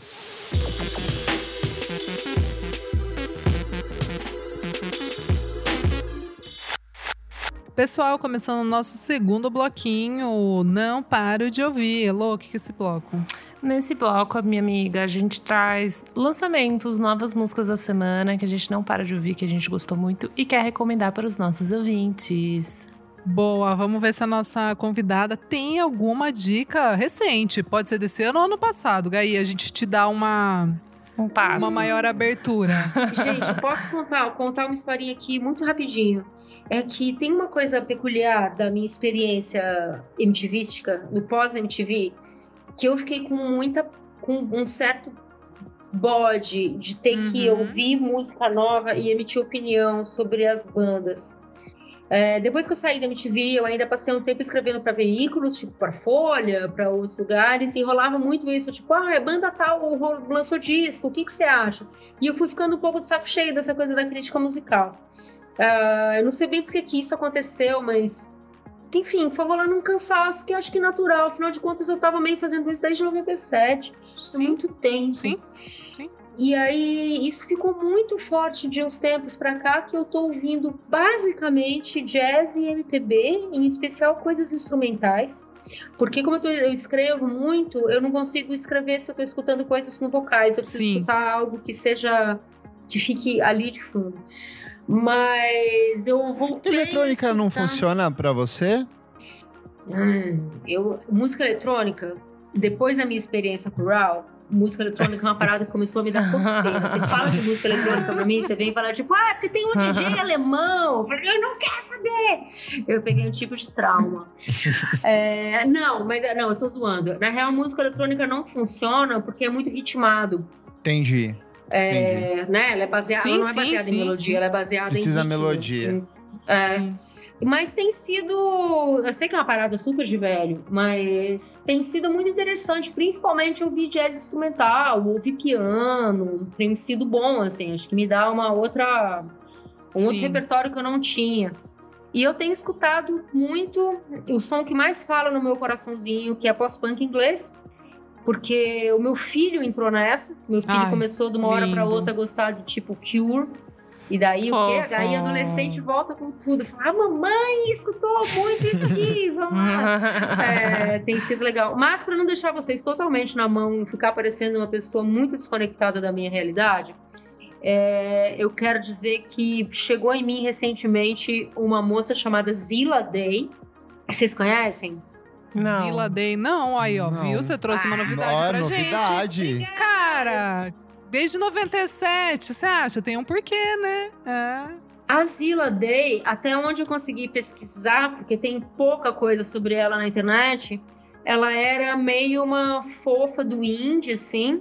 Tá. E ao provavelmente um, um, produtor pegou e deu um, um banho de loja e um banho de produção musical. o disco dela, que é do ano passado, é um disco super, super, super bonito.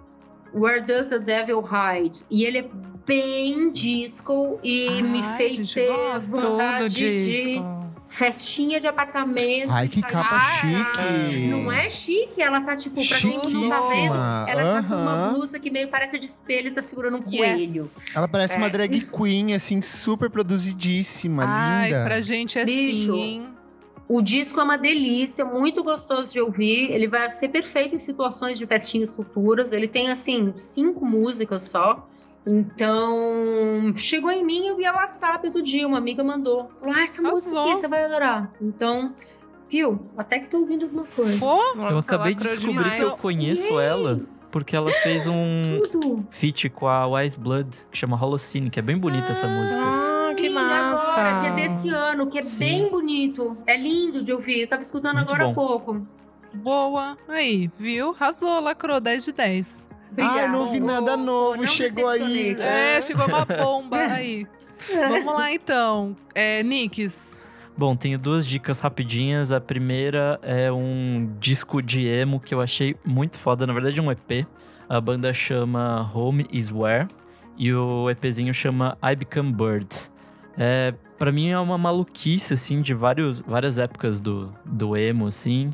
É, vai ter uma coisa meio meio meio indie, meio anos 90, mas também vai ter umas coisas mais novas assim.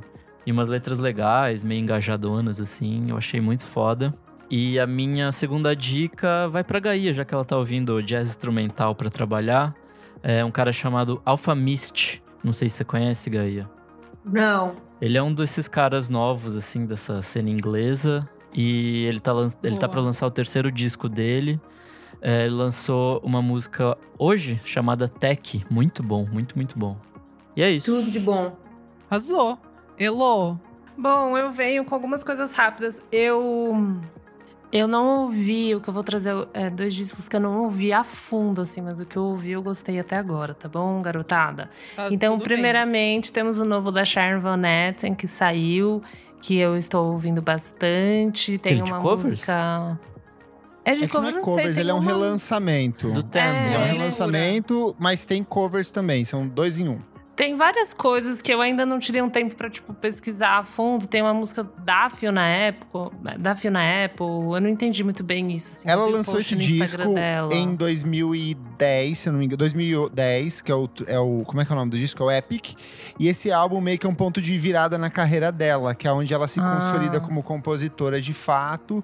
E é o primeiro disco que chamou, assim, a atenção de uma parcela maior da crítica. Então Entendi. ela decidiu relançar esse disco 11 anos depois. E ela pegou um time time de artistas para fazer versões em cima das músicas que ela compôs naquela ah, época. Ah, tá bom. Além de relançar remasterizado o material original. Faz sentido, então, porque eu achei bem, tipo, gostoso, parecido. Então, assim, faz super sentido.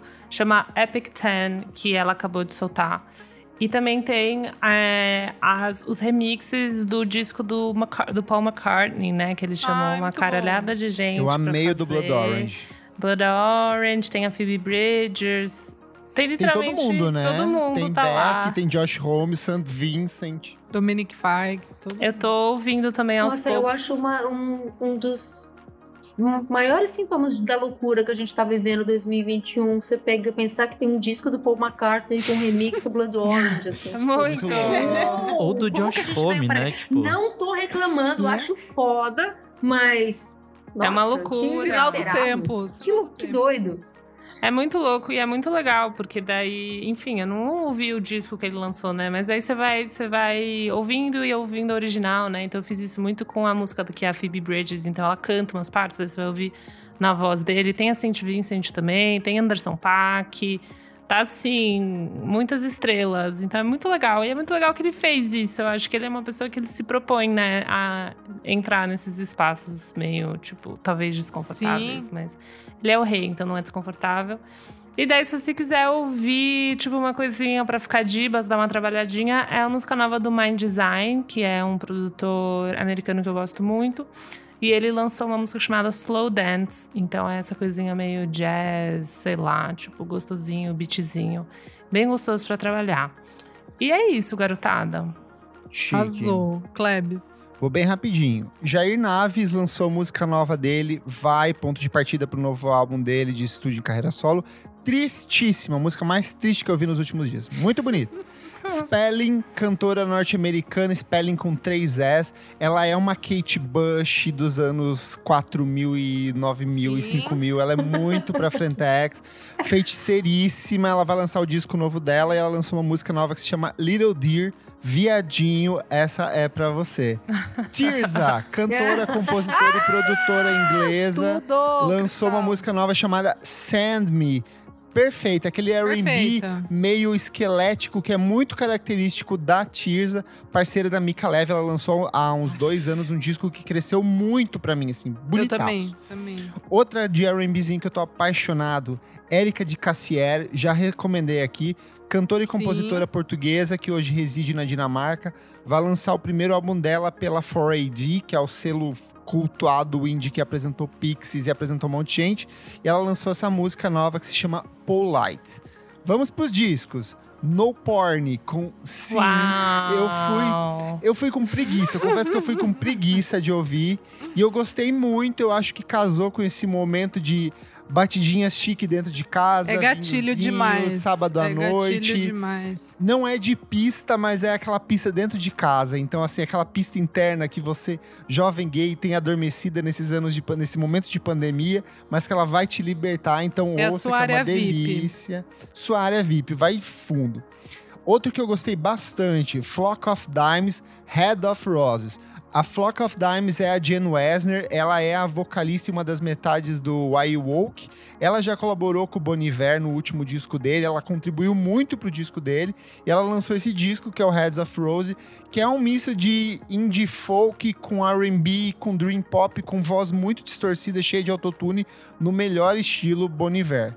E por último, meu lado roqueiríssima, The Armed com Ultra Pop. The Armed é um coletivo de metalcore. E diferente de tudo de metalcore que eu ouço, que eu detesto, eu acho que é um gênero que é muito ruim. Tipo, as bandas são, tipo, muita. Nós, no- normalmente elas são muito performáticas de um jeito bizarro, mas esse coletivo The Armored, eles fazem um som que é um metalcore bem melódico, mas com muita sujeira, com muita distorção. Os membros são sempre mutáveis, tem meio que relação com a galera do Converge, e eles lançaram esse disco que é Ultra Pop, que eu acho que vai agradar quem gosta de Black Flag, quem gosta de Death Heaven, quem gosta desse som que é mega sujo, mas que tem uma linha melódica muito bonita pelo fundo. Então, Meu ouçam minhas Deus, recomendações. Kleber, o, o ecletismo, ele é real. Não, você não tá Esperando entendendo. pintar uma recomendação de metalcore. Não, Mas sim, maravilha, é sim. adorei. você não tá entendendo. Aqui é da batidinha chique pro metalcore. É, é E E vocês, Adora? Nossa, depois dessa fal- falaram um milhão de coisas. Eu vou falar muito rapidamente dois singles aqui. Vou ficar aqui no na América Latina. É, primeiro é o Que Coisa é Essa? O Amor, que é a, a dupla do Felipe Marino com Verdade, a, amiga. É, eu Você acho uma trouxe eles há muito tempo, né? Sim, sim. É com a Paula Erin. E é muito boa a música nova deles, chama Por Mim. É, gente, é pra curtir assim, tranquilo, sabe? Tipo, ai, tô com a cabeça cheia. Ouve uma delicinha ali pra ficar tranquilo. Aí a o, é bem MPBzinha, sabe? Super gostosa mesmo. E a outra música que eu amei muito chama Tramo Trompa, que é do. É uma participação que o Chico Bernardes fez para um, pra um cantor uruguaio, eu não conhecia, chama Ah, Paul, o Paul Higgs. Higgins, sim. Ele, é é, muito ele legal. tocou no. Total. Ele tocou. Eu lembro que ele tocou aqui, mas eu- na época, tipo, eu não. Nem tchum, assim. Ele não, tocou não em fui ouvir. 2019, se eu não me engano, Acho que é. no Sim São Na Paulo. Sim, não foi? Sim, Exatamente. a gente gravou vídeo com ele no, na- nas dips do Monkey Bus, foi bem legal. Total, total. Então, e eu na época passou assim, boba. É, mas essa música com o Chico achei muito boa, muito boa mesmo. Eu gostei do, do jeito que o Chico tá cantando, porque a gente conhece ele com aquela voz bem, tipo, trabalhada, bonita, assim, delicada. E nessa música tá, tá super divertida, assim. Então foi uma surpresa muito boa. É isso. Arrasou. Uhul. Vamos pro próximo bloco. Você precisa ouvir isso.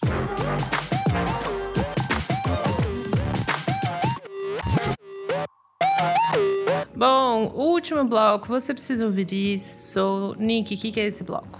Nesse bloco a gente dá dicas atemporais que podem ser ligadas ou não ao mundo da música. Tudo e nossa convidada querida Gaia, o que, que você traz pra gente? Ó, oh, eu não sei se vocês já falaram disso em algum episódio anterior, mas esse ano eu fiquei obcecada por um podcast que é o Stay Free, um podcast da, do Spotify gringo com a BBC, que é a história do Clash.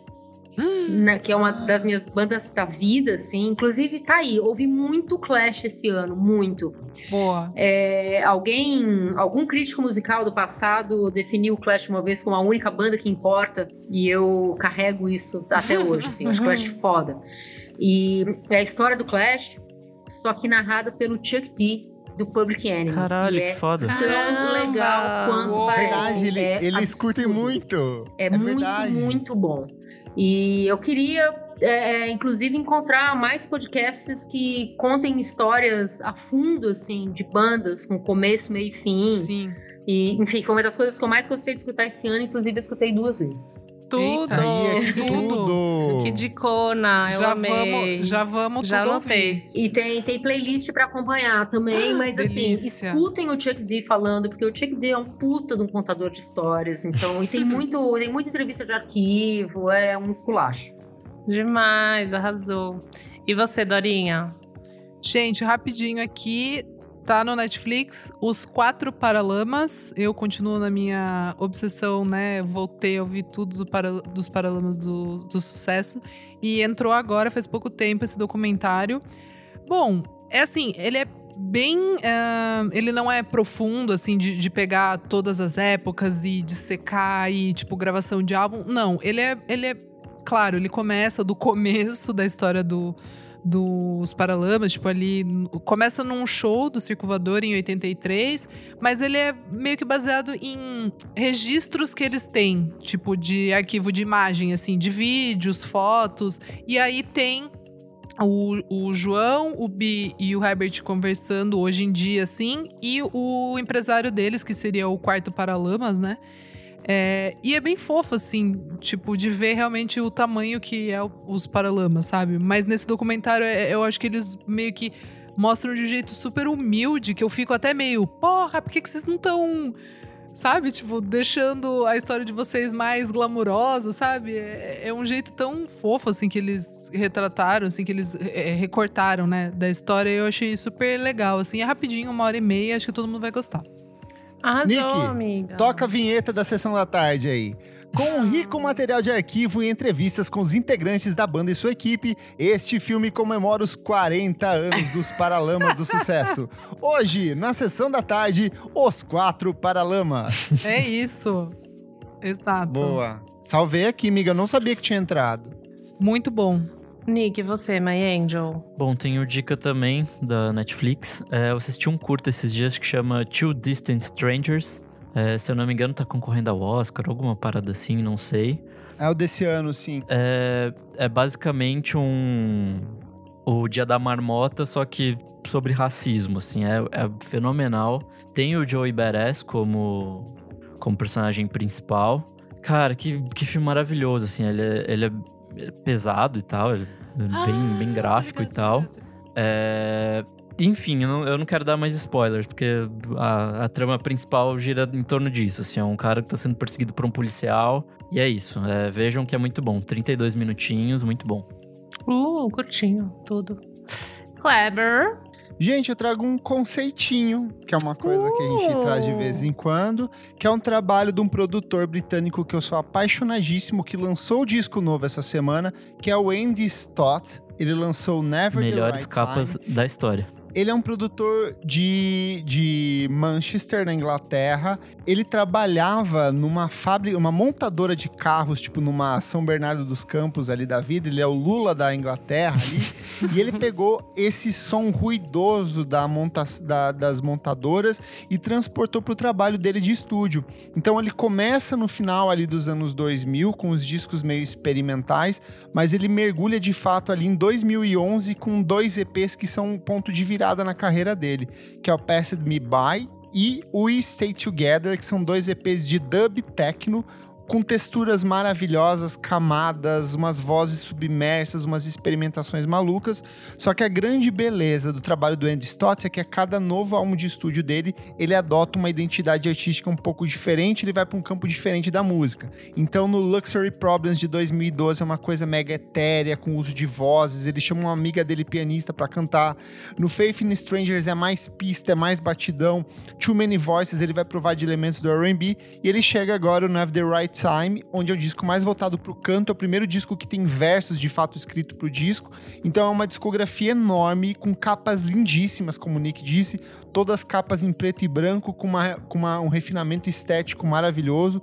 Ele tocou no Brasil, sei lá, em 2011 ou 2012 no Novas Frequências.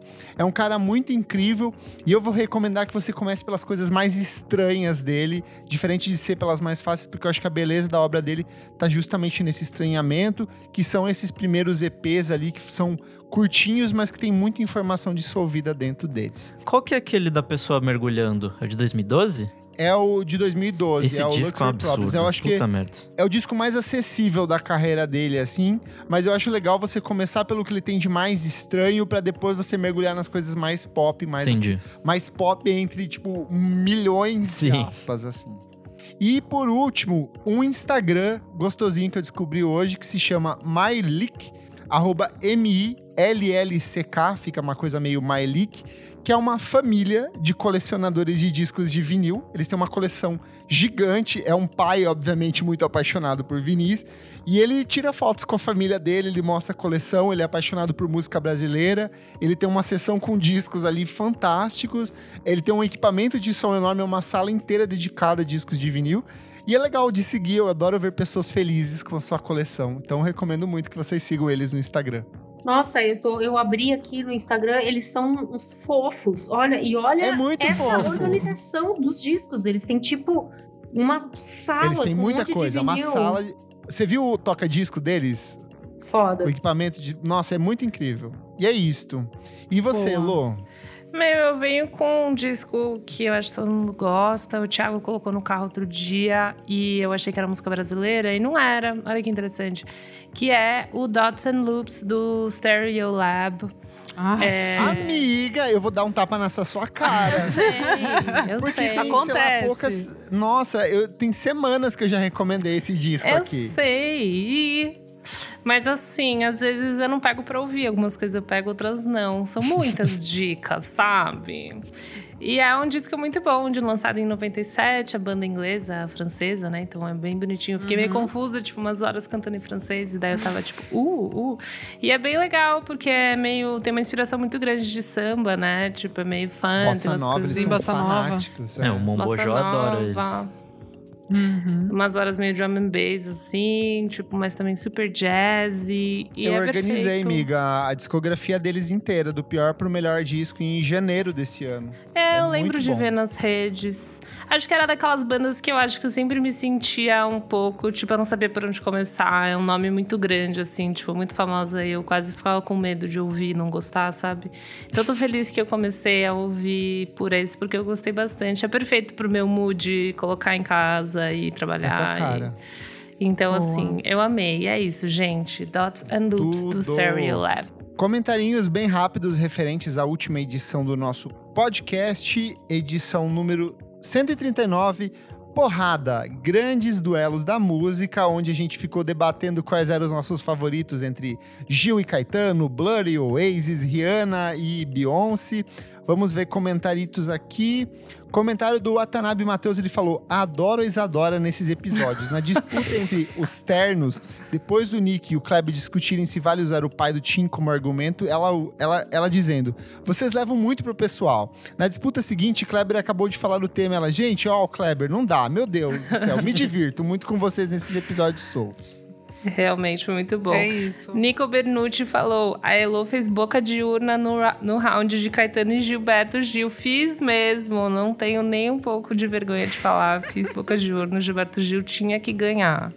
Comentário do Rick Nick, ele falou assim: na disputa entre House e Tecno, só ganhou o primeiro porque ninguém levantou o argumento. Vera Fischer pedindo Tecno na novela. Eu lembrei disso depois ouvindo o podcast. Gaia, House ou Tecno? Bem rápido. House. Ah, então Ah, vai. Então ia ganhar de qualquer forma. Foi junto com. É. É isso. O Thales falou edições aleatórias e com treta, igual a coraçãozinho, coraçãozinho, coraçãozinho. O pessoal gosta de ver a gente brigar, gente. É Gosta. isso. Eles gostam de Vai, ver. vai ter mais. Eu Vai salvei mais. todas as recomendações que eles colocaram lá na, pra gente fazer na próxima edição.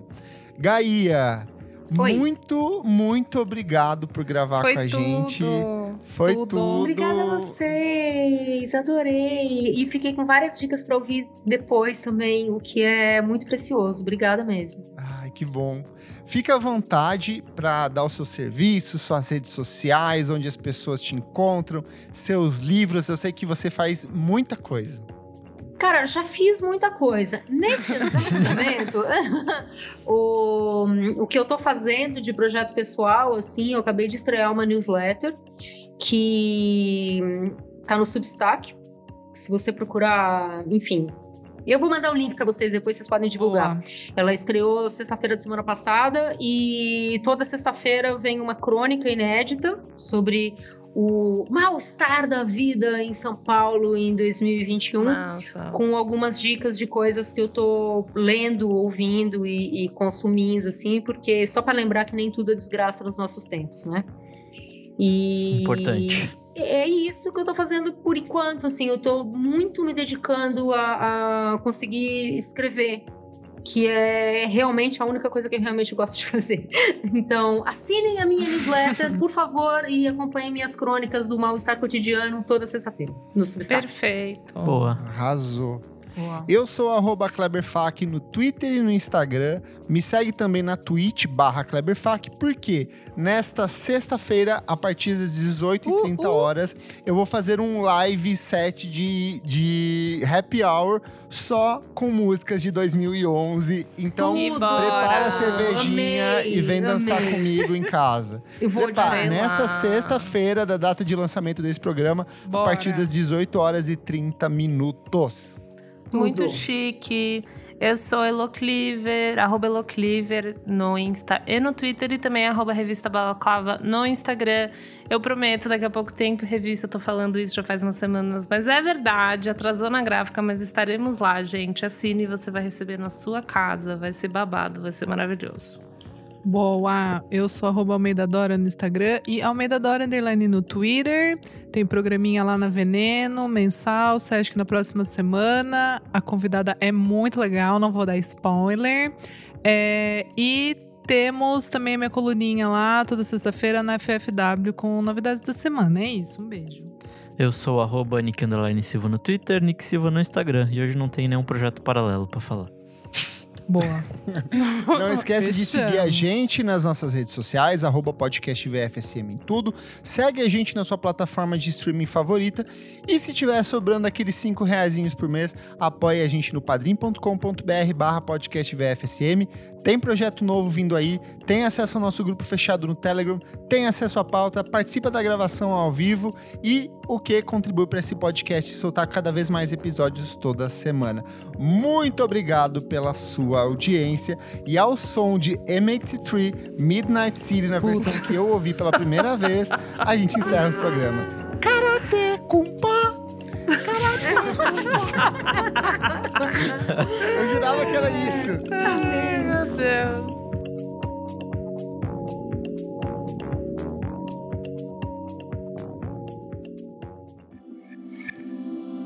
Esse podcast foi editado por Nick Silva.